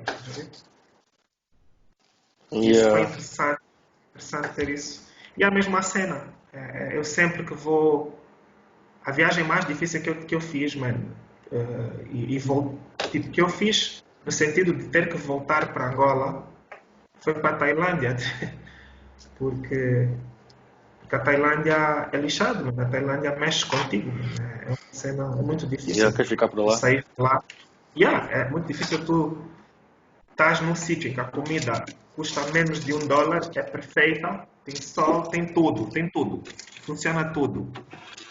Já ver, e, e, e acolhem-te bem, e, e, etc, etc, etc. Para depois voltares para, para, para, para um sítio que não tem luz, não tem água e tens que fazer aquele jogo de cintura. Né? Mas ao Exatamente. mesmo tempo fez gajo volta para aqui e sente, sei lá, tipo, dás mais valor ao, ao bocadinho que tu tens aqui, já ver? Dás mesmo muito uhum. mais valor. Um, yeah, é isso. Nem sei. Porra, falei bem. Respondi à pergunta, nem sei. Se não responder, tens que me dizer, Nair. Quem, quem... A Nair é que fez a pergunta, então. A Nair também mas Nair, Nair tem delay. Esse, Olha, esse, acho que é a minha vez. Yeah, a tua vez. Eu tenho. Eu, já, eu acabei ah, de. Eu acho que eu tenho que fazer uma pergunta a ti, né? Sim. Oh, se quiser, já ela também. Ok. Tu pensas em abrir mais algum negócio nos próximos anos? É, e faz essa pergunta sei, tu estás envolvido em vários já. É algo que tu pensas em fazer? Epá, não sei. Gostaria de conseguir responder isso, não sei. É, isso é tudo muito. Sei lá, mano, é tudo muito Mas tem, assim. Mas responder, Marcelo, não sei. Hã? Mas, brother, eu. eu ah, talvez. Ah, não sei, não vá. ok, ok, interessante. Talvez, é assim, se aparecer alguma coisa. Ainda que tens apetite para tal. Se aparecer alguma coisa que, que, pela qual eu me apaixono, por que não? Não? Hum, ok, ok. É a minha forma até de Então, mesmo, mesmo no atual clima, na crise económica, problema yeah, que temos aqui isso... em termos de abertura de negócio, é tens apetite Ok, boa. Yeah, sim, olha, boa pergunta. Yeah. Nesse, no que toca a isso, sim, às vezes, sobretudo a interação aqui com nossos, nossos queridos camaradas da AGT, nem sempre são muito boas e as regras são muito, são muito pesadas para os pequenos negócios e há muita gente a simplesmente desistir com toda a razão. Uh, a parte fiscal não é simples, não é fácil e é pesada. Mas ao mesmo tempo, epá, mano, mas ao mesmo tempo, se tu, se tu encontras algo que pode dar valor a outras pessoas, por que não fazer um negócio à volta disso? Né? Okay. E eu acho que uma crise não te pode assustar. A crise, se tu és, se tu és uh, empresário, né? se tu gostas de, de, de, criar coisas, não é uma crise que te vai assustar. Crises vão e voltam. Isso é, faz parte do ciclo econômico. Ok.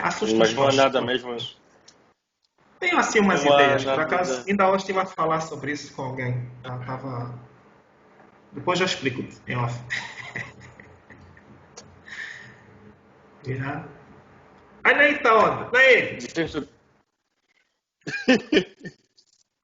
Não bazar assim só no Mas calma aí. Como então? Ela disse que tem algo para tratar. Vida ah, okay, não é fácil, uma sala. É, dizem, mesmo assim, sei. você nunca sabe. Yeah, você nunca sabe quando estás no meio de, um, de uma conversa. Chamo. Yeah. Olha, eu, vem, então vamos, enquanto, enquanto eu espero é, que, a minha maneira de ver crises é da seguinte forma: no meio da crise há sempre alguma coisa que falta, sempre. Estás a ver? Vou dar um exemplo, yeah. vou dar já aqui umas ideias para o pessoal, para o pessoal que está a ouvir isso e quer ideias para negócios. Ok, nós agora somos obrigados a, a utilizar máscaras, né? Fine. Uhum. Agora digam-me lá, Sim. da onde é que vêm os elásticos das máscaras?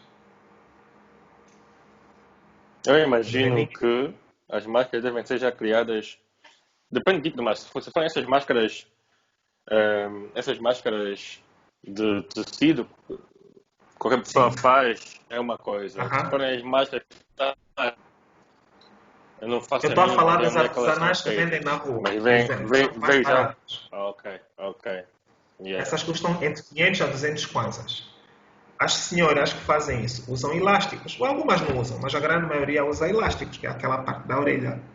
Ora, que eu saiba, e posso estar enganado, Angola não produz elástico. Aqueles elásticos de pois é. costura. Nós não fazemos isso. Uhum. Que eu saiba, posso, pode ser que alguém depois diga que eu estou enganado. Mas que eu saiba, nós não fazemos isso. O que nós fazemos é importarmos isso e depois vendemos a grosso. E depois alguém pega, retalha uhum. aquilo, vende aí para as senhoras. Para as senhoras, elas põem aquilo na máscara. Tá já? Tá aí o negócio, mano. Yeah. Yeah, isso é tudo muito bonito, mas agora vou argumentar contigo. Isso é tudo muito bonito Sim. em termos de. Uh, como se. Como, Estou a ver concordo. Em termos de quê? As dificuldades que ela teve. Sim. Isso é tudo muito bonito em termos de conflito, né? Mas a Ney uhum. estava-nos a dizer a dificuldade que ela teve na abertura do negócio em si. E essa, Sim. parte, essa vertente é complicada, né? É verdade. Não, nisso não, não posso mesmo, não, não tenho nenhum argumento. Até poderia, alguém vai poder argumentar, vai provavelmente tirar o argumento que pode ser uma microempresa, que tem menos impostos, essas coisas mas mesmo assim não deixa de ser um peso e uma complicação, porque aqui as regras parece que quando está na telha tens que fazer e depois não consegues discutir. Uh, a verdade, a verdade mesmo é que muitas dessas pessoas vão acabar por, uh, por passar, uh, por, por, ir para o mercado negro. E isso vai acontecer, isso, isso é, tipo, é inevitável. Enquanto não derem um, um, uma brecha no que toca a impostos e, e, toda essa burocracia, vai acontecer. Mas eu estou a falar de pessoas que têm a coragem de fazer na mesma. Já vi? Porque tu queres passar uma fatura sem e não, ter, ponto, e não ter dor de cabeça, estás a ver? Yeah. Tu queres poder interagir yeah, com empresas yeah. que são obrigadas a ter faturas e não ter dor de cabeça. Então, inevitavelmente, se começares a crescer e a vender, vais ter que ter, vais ter que fazer isso tudo. Não há como. Uhum. É, é, como as coisas Exato. são, infelizmente. Então, um, e, e, sim, aí eu, eu não vejo problema nenhum em em tentar ir pela via certa. Uhum. Claro, sabendo que vais ter dificuldades, mas. Portanto, ideias há, água de ideias. Yeah, percebe esse ponto. Então, epá, como ela está off, então eu vou te passar a minha, a minha próxima. Yeah? Exatamente. Vamos falar um bocadinho sobre entregas em casa. Então, é um projeto, é um website que permite os clientes entrarem em contato direto com os restaurantes. Eh, Eu estou interessada em saber porque é que é um projeto, eh, porque é que esse projeto, por exemplo, tem espaço, tipo, quando já há outros serviços terceirizados de entrega, né? Aonde é que um projeto desse Yeah. jeito? Esse projeto começou puramente por causa do, da pandemia. Mas Uhum. nós já tínhamos interesse em divulgar, ou ter um sítio na net que divulgava os lugares aqui em Luanda e não só, que fazem entrega ao domicílio e não estão associados aos outros serviços de delivery, nomeadamente Sim. Tupuca, Garçom e Mambo. Ainda Yeah, existem. São os únicos três players, né? Tem mais um, Vono, mas eu não sei muito deles e não, não conheço ninguém que usa. Yeah. Esses lugares ainda são dos únicos ahm, ah, que não estão afetos. Nós temos cerca de 97 restaurantes lá no, no em Casa, por exemplo. Eh, já é bué. 97 restaurantes em todo Sim, o país.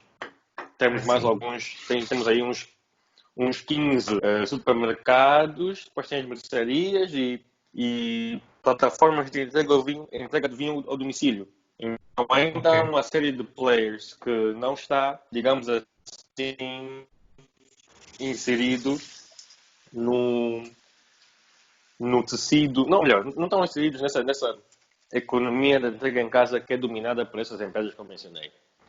Pois. E, epá, para muita gente, vale a pena, sempre ou de vez em quando, pedir comida diretamente do restaurante e não pagar as Sim. taxas que se pagam esses serviços. E todo o dinheiro que o restaurante ganha é dele e não tem que ser repartido com esses Pois. serviços.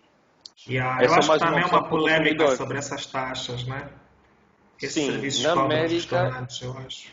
Na América isso é uma gigantesca polémica. Aqui nem Pois. tanto. Mas lá, Yeah. muitas empresas de delivery, tipo Grubhub, aproveitaram-se da miséria do Covid para, para, um, para, aproveitar, para uh, um, cobrarem taxas. Yeah. Muito mais pesadas. Yeah, e para sem serviço até. Yeah. Às vezes com um serviço eh, não muito bom. Então, o entrega em casa também serve um pouco para quem quiser, né? E para, para restaurantes que não estão nestes serviços, podem mesmo assim ter um contato direto com o cliente. Isso Yeah. é. Achas que é o um público tem projeto- recebido bem essa, essa Não, é, de... pá, nós obviamente estamos a ter cada vez mais visitas. Estamos a ter cada vez mais visitas a nível mensal ou semanal. Mas é um projeto completamente novo. Não foi assim um boom. Oh my god, está aqui um entrega em casa, não sei, a vida mudou. Não. Aos poucos as pessoas vão percebendo que isso existe e, e que isso pode ser useful para o seu dia a dia. Então, eu, eu às vezes quando quero comer, quando me apetece cozinhar, eu agora vou ver, vou ver Tupuca Yeah, e vou também. ver entrega em casa. Yeah, Yeah. Vou ver o que, que é que está ali que não está nos outros. Tipo, o etíope do, Vila Lice não está, não está no Tupuca, não está no, no Mambo. Pois. Só está no entrega em casa.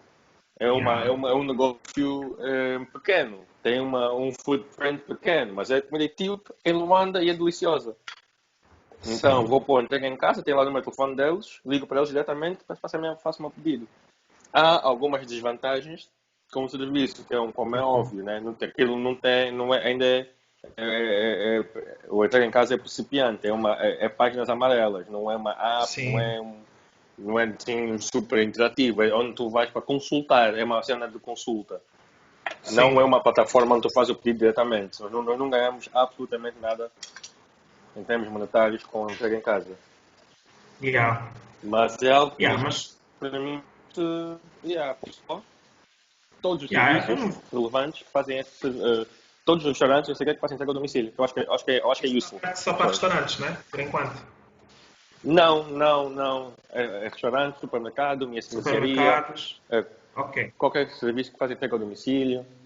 Okay. Em termos de tipo, qualquer serviço de bebidas, quais pegam domicílio, etc. Pois era isso, yeah. ok. Ambala. O foco ainda é a restauração, não é. Pois, não é ainda tipo. Por exemplo, Não é farmácias. tipo. Exatamente. A gente não está a incluir farmácia, nem está a incluir. Nem estamos a incluir tipo eletrónicos e eh, coisas assim, porque já há serviços especializados nisso. Já o API Saúde para a farmácia. Acho que não precisava. O nosso.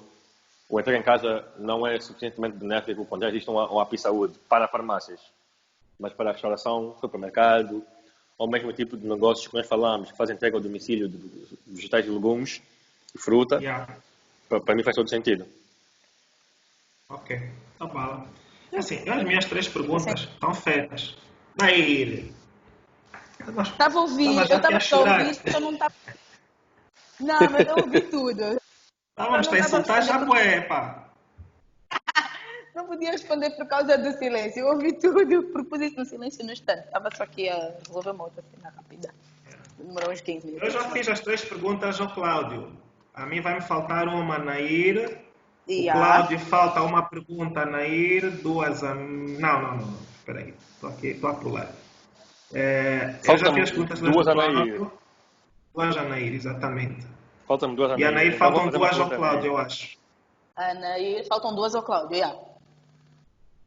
Ok, Ney, uma pergunta para, para ti. Hum. Em, essa é uma, é uma pergunta prematura para ti, mas Sandinga. Em, qual é o teu plano eh, para a biológica? Tens assim um plano traçado de querer ficar lá uma, uma certa quantidade de anos e depois partir para outra coisa? Ou é uma coisa assim de em que tu vais surfar a onda até onde der? Hum, E porquê? É assim, eh, claro que não é só uma biológica, né? Que faz parte do plano, são várias. mas, mas sim, acho que eu quero ter, deixar este bebê ganhar pernas, né?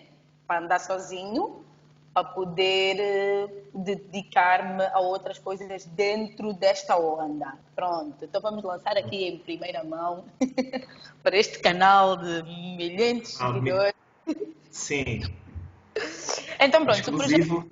Ah, exclusivo. Sim, o projeto é abrir eh, a biológica Luanda, que já existe, a biológica Talatona, a biológica Benguela, a biológica Lisboa.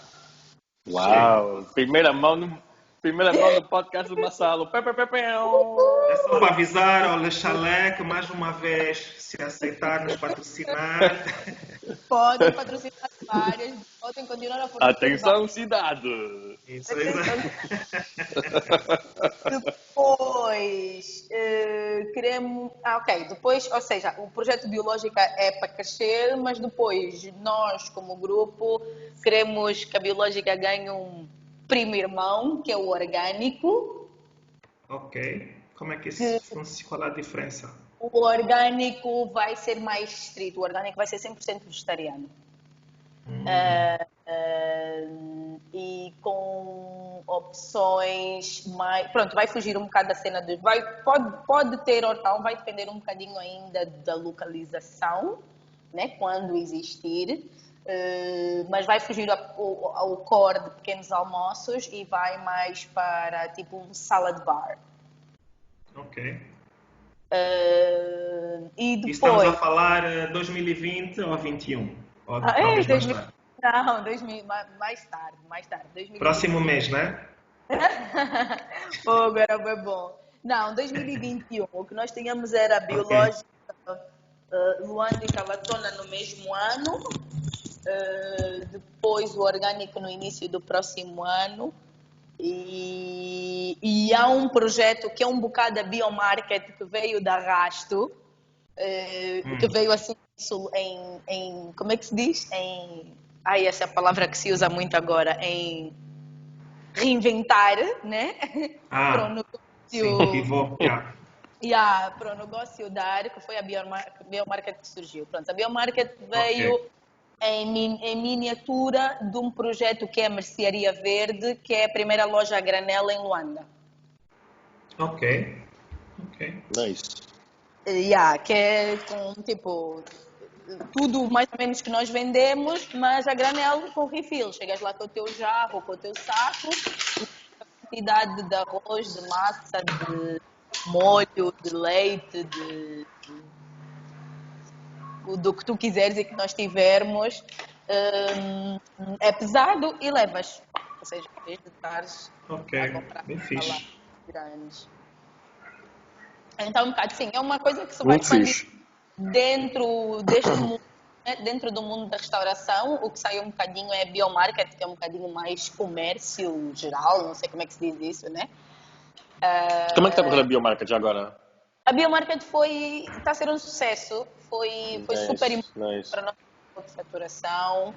Ah, ganhou aqui uma fatia, ocupou aqui uma fatia grande, pronto, nós acabamos de fechar o mês esta semana e ocupou aqui uma fatia grande eh, e, é, e tem cada vez mais passos, tem, tem cada vez mais eh, caminho para andar, não é? As pessoas gostaram Hum. Uh, já temos alguma, já temos que começar a pensar em fazer, por exemplo, nós vendíamos naqueles, vendemos ainda, né, nos frasquinhos mais pequeninos de 250 gramas, 250 gramas, uh, mas já tem, por exemplo, 250 gramas é tipo, vamos dizer para o leite, por exemplo, é tipo um copo de leite, né? Então uma pessoa Uhum.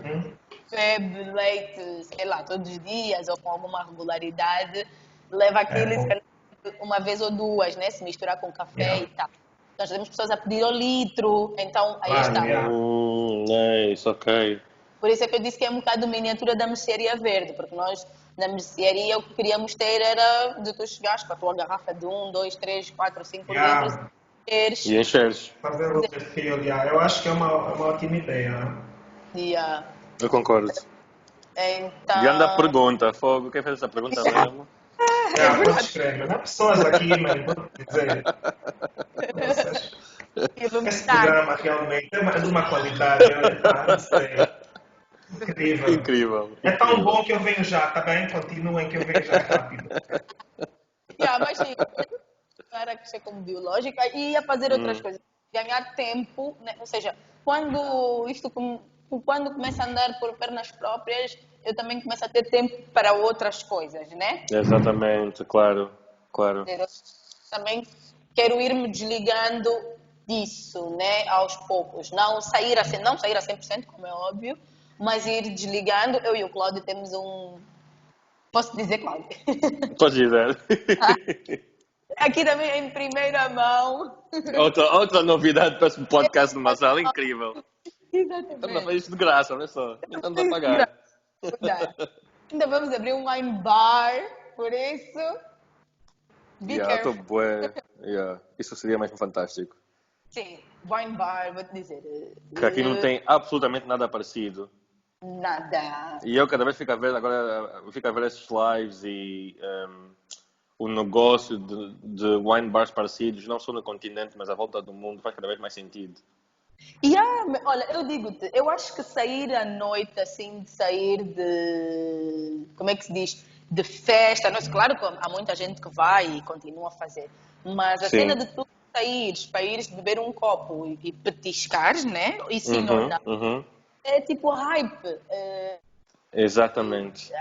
e, e quem esteve fora recentemente, ou no, vamos dizer, nos últimos um ano e meio ou dois, cada vez mais já tipo o que muita gente chama de tipo concept bars, que é tipo só bares de jeans, só bares de Exatamente. Yeah. só wine, tipo só tapas bar com não sei o que, não sei o que, não sei o que. Yeah. E, Yeah. Agora é cada Isso. vez mais assim quando tu vais e sentes-te bem, sem necessariamente teres bum bum bum, né? Sair à noite Yeah, e não é consegues conversar com, com, com uma pessoa. exatamente. Consegues à noite conversar com uma outra pessoa e, e, e- e e ter uma bem. interação. Exatamente. E beber bom vinho, por exemplo. Exatamente. Sim, Sem estar num porque, restaurante. Se estás numa coisa tipo boa stuff e tipo restaurante. porque aqui não há vinho a copo. Eu hum, gosto hum. de beber vinho e a partir do Não há momento vinho a copo? É é raro ainda, Marcelo. E Ah, muito menos Ah, um é? bar que serve Já verão. a vários restaurantes que tinham. Não, os restaurantes, Minoria. minoria tem, os que têm, têm assim, uns- assim um bocado. ah, Uhum. mas depois tu queres ir a um outro sítio e queres, sei lá, começaste a noite a beber vinho e queres continuar a beber vinho, não- desculpa, praticamente não consegues, porque os bares não vendem vinho. podem ter uma ou duas garrafas, às vezes, dependendo do bar.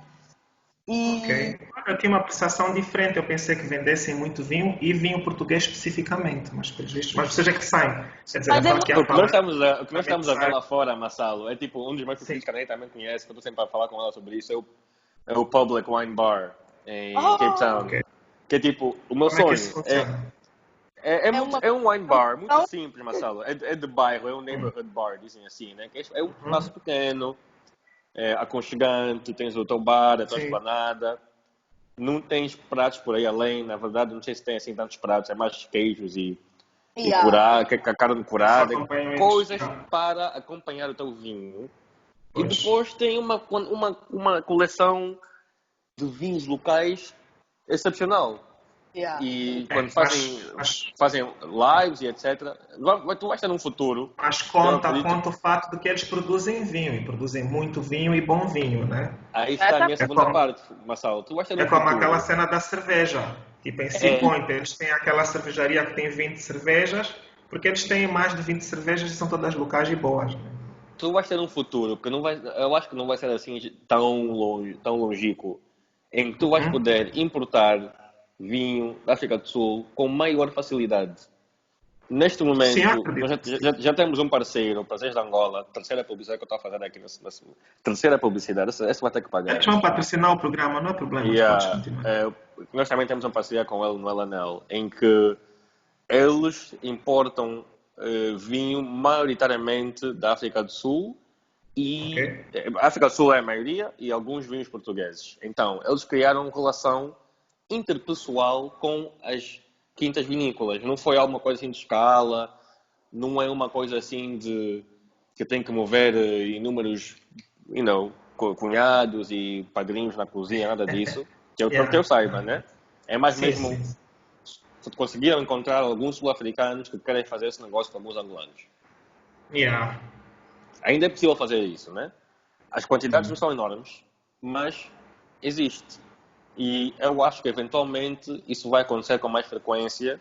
E enquanto nós formos Sim. entrosando mais na SADEC e fazemos mais parcerias econômicas e fiscais com as principais potências do continente, da Eu acho que vamos ser obrigados a fazê-lo agora. não temos Agora saída, não vamos ter, e, e aí tu vais inundar o mercado. Não, inundar não, não é exagerar, mas vai haver uma quantidade cada vez maior de vinho da África do Sul. Não os mais conhecidos, Sim.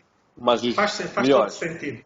Faz Sim, sentido. tipo aquela, É o aquela mais quinta barato. pequenina, yeah, é o mais É barato. mais pode, vir, fácil. Yeah. pode vir por estrada, atenção, não tem que vir por. Ah, E mesmo se não, pode vir por. há- há Havia voos, eh, três ou quatro voos semanais da TAG para Cape Town, isso eventualmente vai aumentar.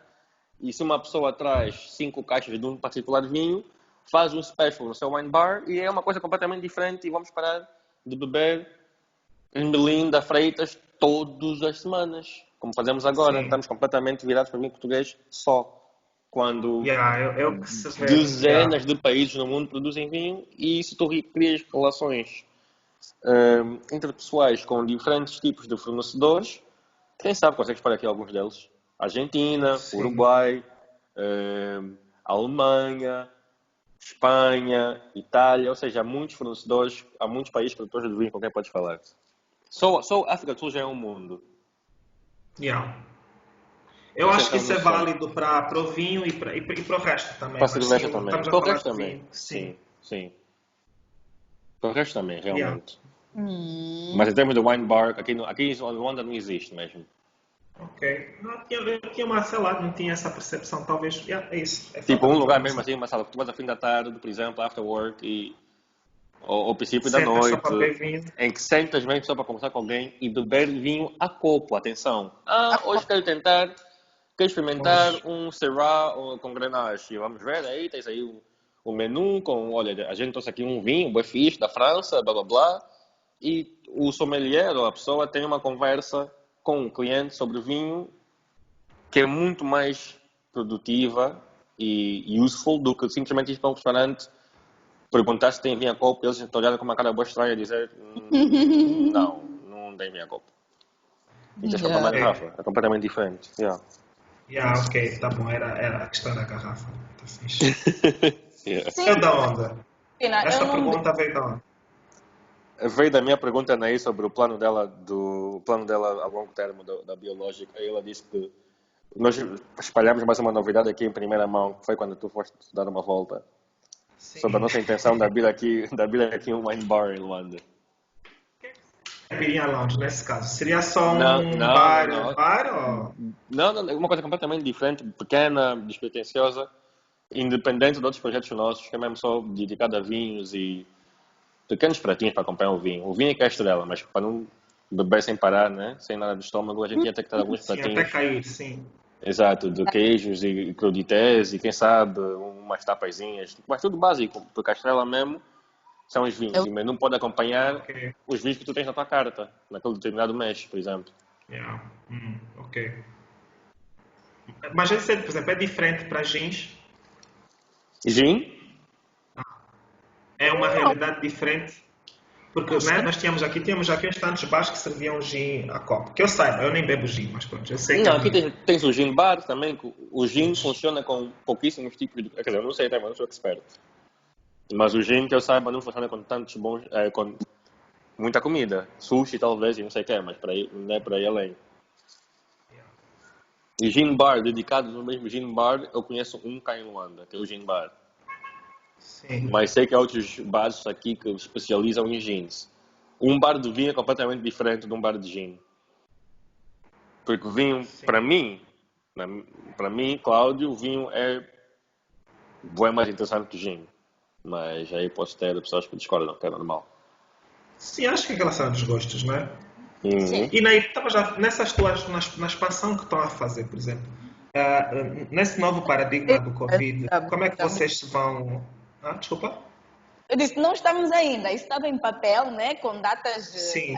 assinaladas. que Agora muda tudo.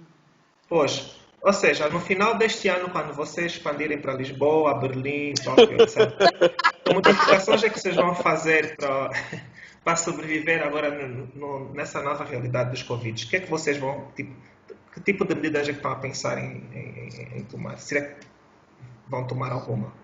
É assim, eh, querendo ou não, tu és obrigado, né? Porque existe uma lei eh, que diz o que é que tu podes e o que é que tu não podes fazer e durante quanto tempo é que podes funcionar e essas coisas todas, né? Então, pronto, para começar, nós, como todos os outros, temos que seguir essas diretrizes, vamos assim dizer. 50% da capacidade até vir um novo decreto, né? Hoje? Eh, abrir até às X horas. Pronto, para nós a, a parte noturna não influencia porque nós fechamos à tarde. Eh, mas pronto, primeiro temos que seguir isso. Depois, todas, em cima disso, tudo o que é de segurança, né? Para as pessoas se sentirem confortáveis, né? E, e seguras em, em sair da sua casa para vir para aqui. Eh, também que, que também está descrito, né? Algumas coisas que nós É. temos, por exemplo, nós esta parte da biológica não é só os produtos, tem tudo a ver também com tudo o resto que nós servimos. Por exemplo, nós usávamos palhinhas reutilizáveis até, antes do, do que não vamos Exato. poder usar mais. Vamos ter que usar Yeah, palhinhas porque vocês têm poesias muito específicas vossas, isso é uma delas, por exemplo. E, ah, exatamente, vamos ter que usar palhinhas descartáveis, de papel, pronto, não é a mesma coisa, mas vamos usar. Eh, por isso é que nós também estamos aqui a adiar, não é adiar, né, mas é a ver eh, com, com o, máximo de certeza que conseguirmos, né, de- demos- demos-nos este timeline para, para reabrirmos e com o mínimo que tivermos que cumprir, né, e vermos se efetivamente há esse movimento. Claro que o takeaway não pode parar, né, porque é o E o delivery, yeah. e o delivery, claro, né? É o que nos tem mantido durante esse um mês e dez dias. Eh. Então, pronto, continuar, porque eu pessoalmente acredito que não vai haver, e o Cláudio também fez um pool sobre isso, né? Hum, yeah, meu Deus. O Yeah. pessoal, eu Sim. achei muito O surpreendente. pessoal sentar-se nos restaurantes, né? Yeah, não estava à espera eu, disso. pe- eu pensei que Para quem não sabe, só para só para pôr em contexto aí, desculpa. O, Yeah. o Luana Nightlife fez um, um, um- um inquérito há dias a perguntar se as pessoas estariam eh, interessadas em, em sentar, ou estariam prontas em sentar-se num restaurante nos próximos tempos. E acho que a grande maioria disse que não, né, Cláudio? Esmagadora maioria disse que não. esmagadora. Uhum. Estavas a dizer aí, nesse sentido? Estava a dizer que sim, nesse sentido nós vamos abrir porque, pronto, é aqui eu impulsionar um bocado, né? eh, E garantir que cumprimos tudo que tem que ser cumprido, desde o staff, porque o, que eu, o que eu digo sempre para as pessoas é, antes do público, é efetivamente quem trabalha aqui dentro, né? Exatamente. Aqui é que há, se formos falar, vamos dizer, de contágio, efetivamente, se yeah. de acontecendo alguma coisa, porque as pessoas que se sentam aqui lidam conosco, nós lidamos com as pessoas que estamos em casa, as pessoas que estão em casa lidam com outras pessoas e isto é uma bola de neve. Então há muita uhum. gente que mas vocês, mas os restaurantes já, pode, já podem funcionar porque aqui ainda não abriram. Uh, yeah, yeah, yeah, yeah, bom ponto. Então, é verdade, não é só abrir. Sabes que nós, nós tivemos a primeira pessoa sentada em três meses hoje. Hoje. Foi estranho. Por acaso, yeah, uma mesa Boa, porque eu ia dizer isso também, Marcelo. Apesar do o, o inquérito vale o que vale, né? Porque eu fiz uma ronda Sim. hoje para claro. alguns pontos da cidade e estava cheio. Os pessoas estavam, estavam, estavam com gente. Não, mas yeah, ah, ah, estavam com gente mesmo. Só, yeah. Ah, eu também, também vejo isso e, e nos sítios que passem, não sei o quê, há pessoas a ir. Uh, mas. ok mas eu acho que mesmo assim ainda há certas pessoas que ainda têm algum tipo de cuidado. Eu acho, por exemplo, quem já está a trabalhar eh, nos, nos próprios escritórios, né? Eh, uhum. Sim, sim, efetivamente tem, tem e não tem, mas pronto. Tem aquele hábito de sair para ir almoçar, né? Pronto, agora Exatamente, já não é preciso de casa. Então, sair para ir almoçar é dar-lhes, pronto, né? Aquela, aquele momento é mais prático. Também. Exatamente, mais prático. E é aquele momento do dia meio que de, vamos dizer, descontração, né? Porque parecendo que não as pessoas estavam a fazer casa-trabalho, trabalho-casa, porque não vão mais yeah. lá há dois meses. Então pronto, então acredito que os restaurantes que estão a funcionar eh, durante o dia e é o que eu tenho visto, onde eu passo, ainda não parei, também não sentei ainda em nenhum, uh, yeah. a funcionar. À noite, por acaso não sei, não, não, não passei, não sei como é que vai ser esta primeira sexta-feira após Pois e eu estou ansioso, eu, né, por acaso. Yeah, eu, eu também. Yeah, eu também. Como é que vai ser. Eu posso dizer mesmo, eu estou com saudades, man. Eu não tenho, eu, sou, eu faço claro, parte dos que, dos que, disseram que sim, que eu não tenho problemas nenhum em me sentar em algum sítio. Obviamente, claro, queres sempre um sítio melhorzinho, né? Mas, mas claro. não, não tenho problemas nenhum. Yeah, eu também não. Faz, faz parte de ser, de ser sei lá, faz parte da vida dessa cidade também. Tá faz. E da vida de convívio com teus familiares, mano. E é, é, isso, e não vai, imagina, eu, o que eu acho é que as pessoas, eh, restaurantes e as pessoas, e claro, cada pessoa que vai sair para ir a um restaurante tem que encarar isso como uma responsabilidade, né? Uhum. O restaurante, quando abre, tem que efetivamente garantir né, e que, que as coisas são bem feitas. E o garantir não é só ter o termômetro na porta ou estar a pôr álcool gel quando as pessoas entram, né? Todo cuidado com a higiene e essas coisas todas. É pouco. E Sim, pouco. tem que ser reforçado. Yeah. Tem que ser reforçado. E, por exemplo, as próprias pessoas, estás a ver? Se a pessoa sabe eh, que, que, sabe que não pode ir com mais de não sei quantas pessoas, epá, tem que ir... Eh, Exato, com grupos de quatro. Grupos de quatro pessoas no máximo e não é tentar eh, forçar, como eu já ouvi algumas pessoas. Yeah. Queremos Como uma é que mesa... se gera isso, Nair? Como é que se faz essa gestão? Eu chega alguém no teu restaurante, chega um grupo de quatro e diz, eu quero uma mesa de quatro. Não, numa mesa de quatro pode, né? Pode, não é, não é são dois agora por mesa, não é uma coisa assim qualquer. Não, são mesas de no máximo quatro pessoas. Ok. Yeah. São mesas de no máximo quatro pessoas, não podem sentar mais do que quatro numa mesa. E não se pode, tipo, juntar mesas. Não pode dizer, ah, esta e esta dá oito. Não pode juntar, elas têm que estar mesmo separadas, com essa okay. distância. Ou seja, grupos não podem existir. Ok, ok. Yeah. Então, então, pronto, acho que é, muito, é, muita, é, é muita responsabilidade quando se diz, ok, vamos abrir, vamos fazer. Eh, não é só. Já ouvi algumas pessoas também a dizer aí que o pessoal já foi a alguns sítios e não tava, a coisa não estava assim a correr tão bem. À vista, não é? Epá, o que eu, por exemplo, o que eu passei aqui em primeira mão, o pessoal reclama das máscaras. E yeah, mas ah, isto sufoca, isto não dá para respirar, isto não sei o quê, isto cansa. Yeah, yeah. É verdade. É usado é, isso é, nós não estamos habituados a isso, é verdade. Eu, a primeira coisa, quando faço, quando entro no carro, ou quando chego a casa, ou quando vou sozinha, é tirar, porque realmente não estou, não, não, não é Sim, assim. há um problema cultural também, né, no que toca Uhum. a isso. Mas Isso é um caminho longo que vamos ter que percorrer ainda no que toca. Yeah, mas as pessoas têm que. Têm Yeah. que ter. Sabe, por exemplo, veio um senhor no outro dia aqui buscar takeaway eh, e disse: Ah, quando é que perguntou naquela quando é que vão abrir e não sei o quê. Estávamos na conversa e ele disse: Ah, mas não vão fazer como os outros, onde o pessoal anda, ou nos outros, nos outros restaurantes, onde o pessoal anda com a máscara no queixo. yeah. E aí, isso é ridículo, meu Deus. Yeah. Yeah. É, é difícil, essa parte eu acho difícil. É difícil, eu não digo que não, e tipo, é verdade, é chato, é desconfortável às vezes, sim, é verdade, mas opá, É, é aquilo que tu disseste de tocar na mesma tecla no que toca a formação. Estás a ver? Está sempre ali, põe, põe, põe, até entrar. Bom, põe, põe até entrar. E, e, epá, e os restaurantes que, vão, que já estão abertos e a receber pessoas, também isso tem que estar cada vez mais reforçado, né? As pessoas têm que usar máscaras, epá, porque nunca sabe, mesmo nunca sabe do, o, que, o que é que tem, o que é que não tem. Se é assim que tem que ser, é assim que tem que ser. E as pessoas têm que aprender a, a viver nesta realidade, não é dizer, ah, vamos abrir, mas pode estar eh, como quiseres. Porque senão também quebra um bocado, né? Vamos, aquilo que tem que ser. Da, da nossa parte, sim. Voltando um bocadinho ao início da pergunta, é, nós somos um espaço, um espaço pequeno, ou seja, só vamos poder, se tivermos lotação máxima, ter 12 pessoas sentadas. Uhum. Passas para seis, né? Por enquanto. Já com três mesas, quatro, quatro mesas, quatro lugares por mesa, né? Mas se vierem Yeah. duas, duas, duas, duas, ou seja, só tenho quatro.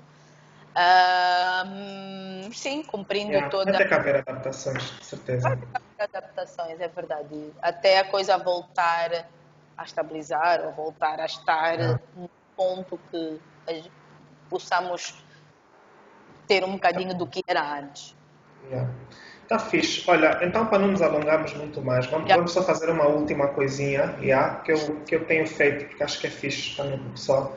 Se vocês puderem re- recomendar um, yeah, um livro, ou um álbum, ou um filme, para Uh. o pessoal ler, ou ver, ou ouvir nos próximos tempos, quais serão? Tem que ser em português o livro? Tanto faz. Convém? Ok. Tanto faz. Tanto faz. Eu acabei de ler um livro chamado Wine Simple. Wine Eh, Simple. Wine Simple, sim. Wine Sample, ok. Wine quem? Simple, simples, simples do simples. Simples, Wine ok. Simple. É de um brada Eh, chamado, é de um brada chamado Al- Aldo, Aldo Som. Aldo Som. Para eu pôr o Aldo link é- depois lá embaixo. E a Aldo é A-L-D-O, Som, S-O-M-H. Ok.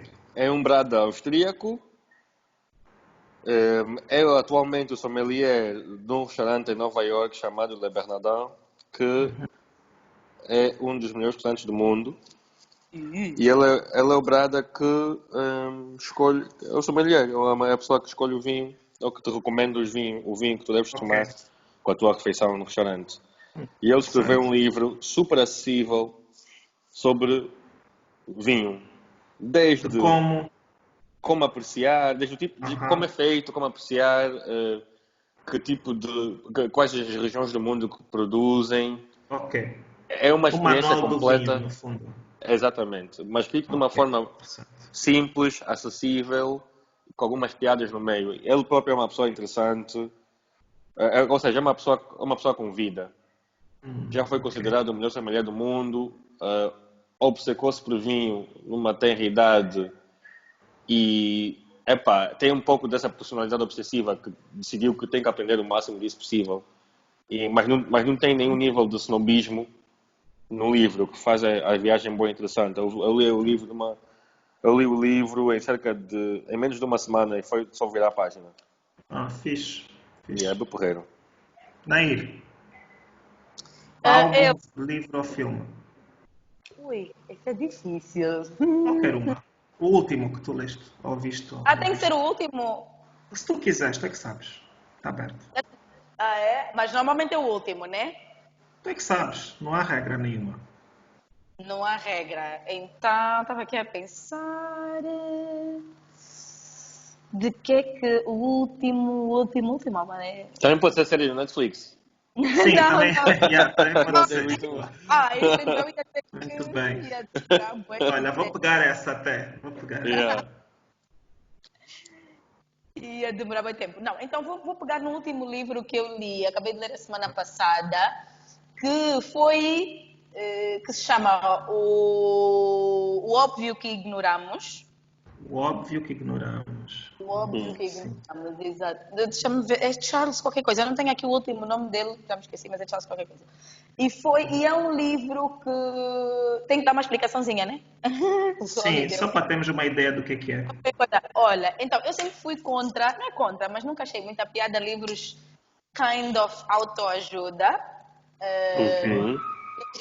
Os dois. Yeah, é um bocado isso e eu fiquei surpreendida, porque efetivamente fala de.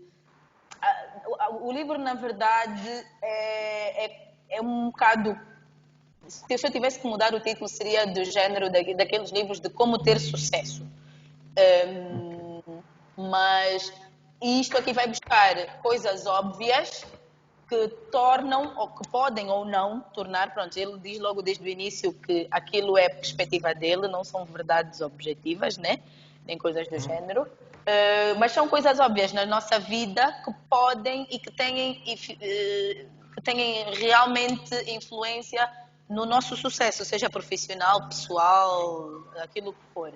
Eh, do género de falar de porque que nós vamos ser engenheiros ou bancários, vamos assim dizer, quando a nossa paixão é cozinhar. Então, logo desde o início, há uma grande probabilidade de nós não termos sucesso naquela carreira de bancário quando gostamos de cozinhar. Então, há, há vários pontos óbvios que ele fala, desde o gosto, desde a aptidão, ah, desde o foco que tu tens para fazer a coisa, para te tornares uma pessoa de sucesso. Ok. Interessante.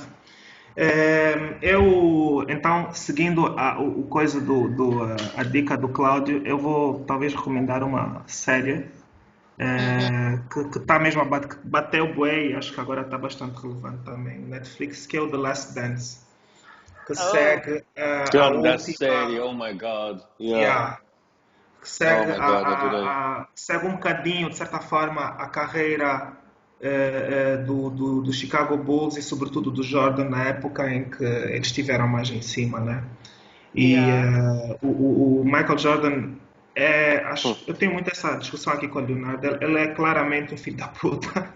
Yeah, é. Mas, mas é um dos É. meus heróis. Estás a ver? Ele, Hum. no que toca a pensamento, nós temos que- uma coisa que é a filosofia do campeão no jiu-jitsu e, e- e nele a filosofia do campeão é enorme. Portanto, ele é alguém que, que não vê razão nenhuma para não ser o melhor do mundo. E, e mostra isso várias e repetidas vezes. Eh, e, e não é porque ele tem aptidões físicas incríveis, seja lá o que for, é mesmo só por ética de trabalho. né? Ele é o primeiro a chegar, o último a sair e trabalha. Trabalha tanto e tem um drive tão grande para ganhar que ganha. Yeah. E, e isso a mim, eu sempre eu cresci com, né, com o Michael Jordan, a, ver o Michael Jordan a jogar. E hoje que tenho uma equipa, quando estou com, com, com o pessoal de competição, tento passar essa filosofia. É que tu, tu não precisas de. Tu não vais ganhar sempre, isso é impossível. Mas vais tentar. E vais tentar a sério mesmo, vais tipo, tentar seriamente.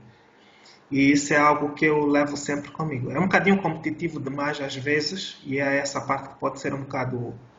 Ele é quase, ele é quase um psicopata. Yeah, exatamente. É quase, está Pode, quase na pode te levar de para aí. psicopatia. Sabes, yeah. que, sabes o que é que, que. E foi o que eu tentei explicar ao Leonardo. O que se passou com ele, possivelmente, é que quando ele começou a ganhar os poderes, né, se pensares nisso como um superpoder, quando ele começou a ganhar os poderes, ele não teve pessoas que lhe puseram, que, lhe, que vieram e deram um, um estalo nas mãos. Uhum, Yeah. uhum. Deveria Yeah. ser, normalmente, quando és criança, é o papel dos teus pais. Quando, quando tu começas a ficar famoso, geralmente, sei lá, é a tua, o, o teu, o teu par ou alguém que está Hum. no teu redor. Ele não, ele virou Deus, ele virou praticamente, ele, ele era o super-homem na Terra e não havia ninguém que lhe chamasse Yeah. a atenção a dizer, ui, ei, calma, fica calmo. Yeah, E- realmente. E, e acho que, sobretudo, eles tentam pôr a narrativa dessa forma, eu não sei se é verdade, mas, sobretudo, quando o pai dele morreu, aí Uhum. sentiu-se ainda mais esse, esse lado, estás a ver? Mas ele já é- era competi- mega competitivo na Sim, adolescência, com os irmãos. Exatamente, Os irmãos com também os eram mega irmãos, já. competitivos. então Yeah. isso já vinha de família, estás a ver? Então ele nem sequer tinha aqueles dois, aquelas duas pessoas que chegavam, o pai e a mãe, e diziam, epá, ui, como é? Não. Yeah, pausa. Mas yeah. por outro lado, mas aí é, que- aí é que vem o meu argumento. Por outro lado, será que ele teria sido Michael Jordan se ele tivesse alguém para pôr o travões? Isso é uma Yeah. pergunta Provavelmente não. aberta. Pro- Provavelmente não. Aberta, porque, por, por exemplo, o argumento de Leonardo, ah, mas tiveste o LeBron e tiveste o Kobe, que são universalmente reconhecidos como sendo ótimas pessoas. E, ah, mas eles não Sim. são Michael Jordan. Não são. Ele foi o primeiro, só houve um, houve um primeiro Michael Jordan. Foi o Michael Jordan. Estás a ver? E, e- e depois dele ainda não houve um- um- alguém que re- re- redefinisse tudo. Portanto, esses, esses dois gigantes cresceram em cima dos ombros do outro gigante. Estás a ver? E esse Uhum. gigante foi realmente o primeiro gigante, porque quando, quando os gigantes antes dele reconhecem-lo como sendo o gigante, claramente ele era alguém que não era normal. Estás a ver? Yeah. E a drive dele Yeah. competitiva é uma, uma Boa. coisa que sempre me atraiu muito. Tipo, porque não é uma drive Hum. que não é só, ah, vou ganhar. Não, eu vou ganhar porque eu trabalho mais que todo mundo. Mais que todo mundo. E se eu descobrir que, por exemplo, a Naira ou o Cláudio estão a trabalhar mais do que eu, eu vou trabalhar ainda mais. Yeah. Yeah, há memes, há memes sobre isso. Agora com as protestos de George Floyd, um, Yeah. há uma, não sei se tu se te lembras na, na série, né, Marcelo? Há uma, há uma parte que ele diz, epá, because so and so did this, I took it personal. Né? Houve Yeah, aí um gajo do Washington Bullets que deu uma boca que afinal nem deu essa boca. Nem e ele deu, disse yeah. ele, no- no jogo seguinte decidiu marcar 40 e tal pontos no gajo. Just to E make a agora point. com, tá just to make a point, e agora com, com o LeBron James, eu nem me lembro se foi LeBron James ou Kanye West, dedicou, eh, decidiu doar 2 milhões de dólares à Yeah, causa do George 100, Floyd. né? Ele doou 100 milhões de dólares Olha, nem nos sabia próximos dessa anos. E aí é de memes a correr aí a dizer, yo, when, LeBron, when they said LeBron James is more, than, than, a more of an activist than me, I took it personal. Yeah, Porque mas ele é essa uma pessoa, meu. Ele é assim. Jesus. Mas, mas sabes, eu, eu, eu, há uma parte, por exemplo, uma, uma das coisas que eu ensino ao pessoal, à equipa competitiva, é quando está na época de competir, vocês vão ter que ser competitivos. Se, se o Uhum. objetivo é ganhar, claro, se o objetivo é ganhar, porque o objetivo pode ser outra coisa. Eu, por exemplo, nunca competi para ganhar, nunca competi para ganhar. Eu competia por causa, por causa de coisas minhas internas. Mas se o objetivo é a medalha, se o objetivo é o primeiro lugar, a partir de agora, portanto, na época competitiva, três meses, a partir de agora, vocês vão ser os primeiros em tudo. Yeah. E já chega ao ponto Yeah. de, por exemplo, eu estou em frente a uma porta com o Cláudio, eu tenho que entrar primeiro. Se há louça para lavar, eu tenho que ser o primeiro a lavar. Se há notas, eu tenho que ser o melhor aluno. Eu tenho que ser o melhor em tudo. Porque, porque o espírito competitivo não pode ser isolado numa coisa só. Tem que ser Yeah. espalhado. Ver? Tem que ser espalhado. Priorizares. O problema com a Jordan é que ele espalhava demasiado. e não desligava nunca. Estás a ver? Yeah, Não exatamente. tinha um switch. Yeah, e é isso. Bom, Tá muito fixe. obrigado. Estava muito boa. Yeah. É, é duas horas e tal. Duas horas e meia. Yeah. Esperemos que o Le Chalet tenha ouvido este. É a única coisa importante desta conversa que tivemos. Foi entrega Eu-. Eu não estou Yeah, muito fazer da interessado em saber da vossa vida. biológica. Essa conversa aí da biológica, que não me interessou nem um bocado, mas agora, se o Le Chalet ouvir isso, por favor, lembrem-se, nós estamos aqui também e precisamos da vossa ajuda. Muito obrigado. Yes. Tá bom. Um beijo. Tá yeah? fixe. Yeah, malta, fiquem fixe. Fiquem bem. Até já. Tchau. Tchau. Tchau.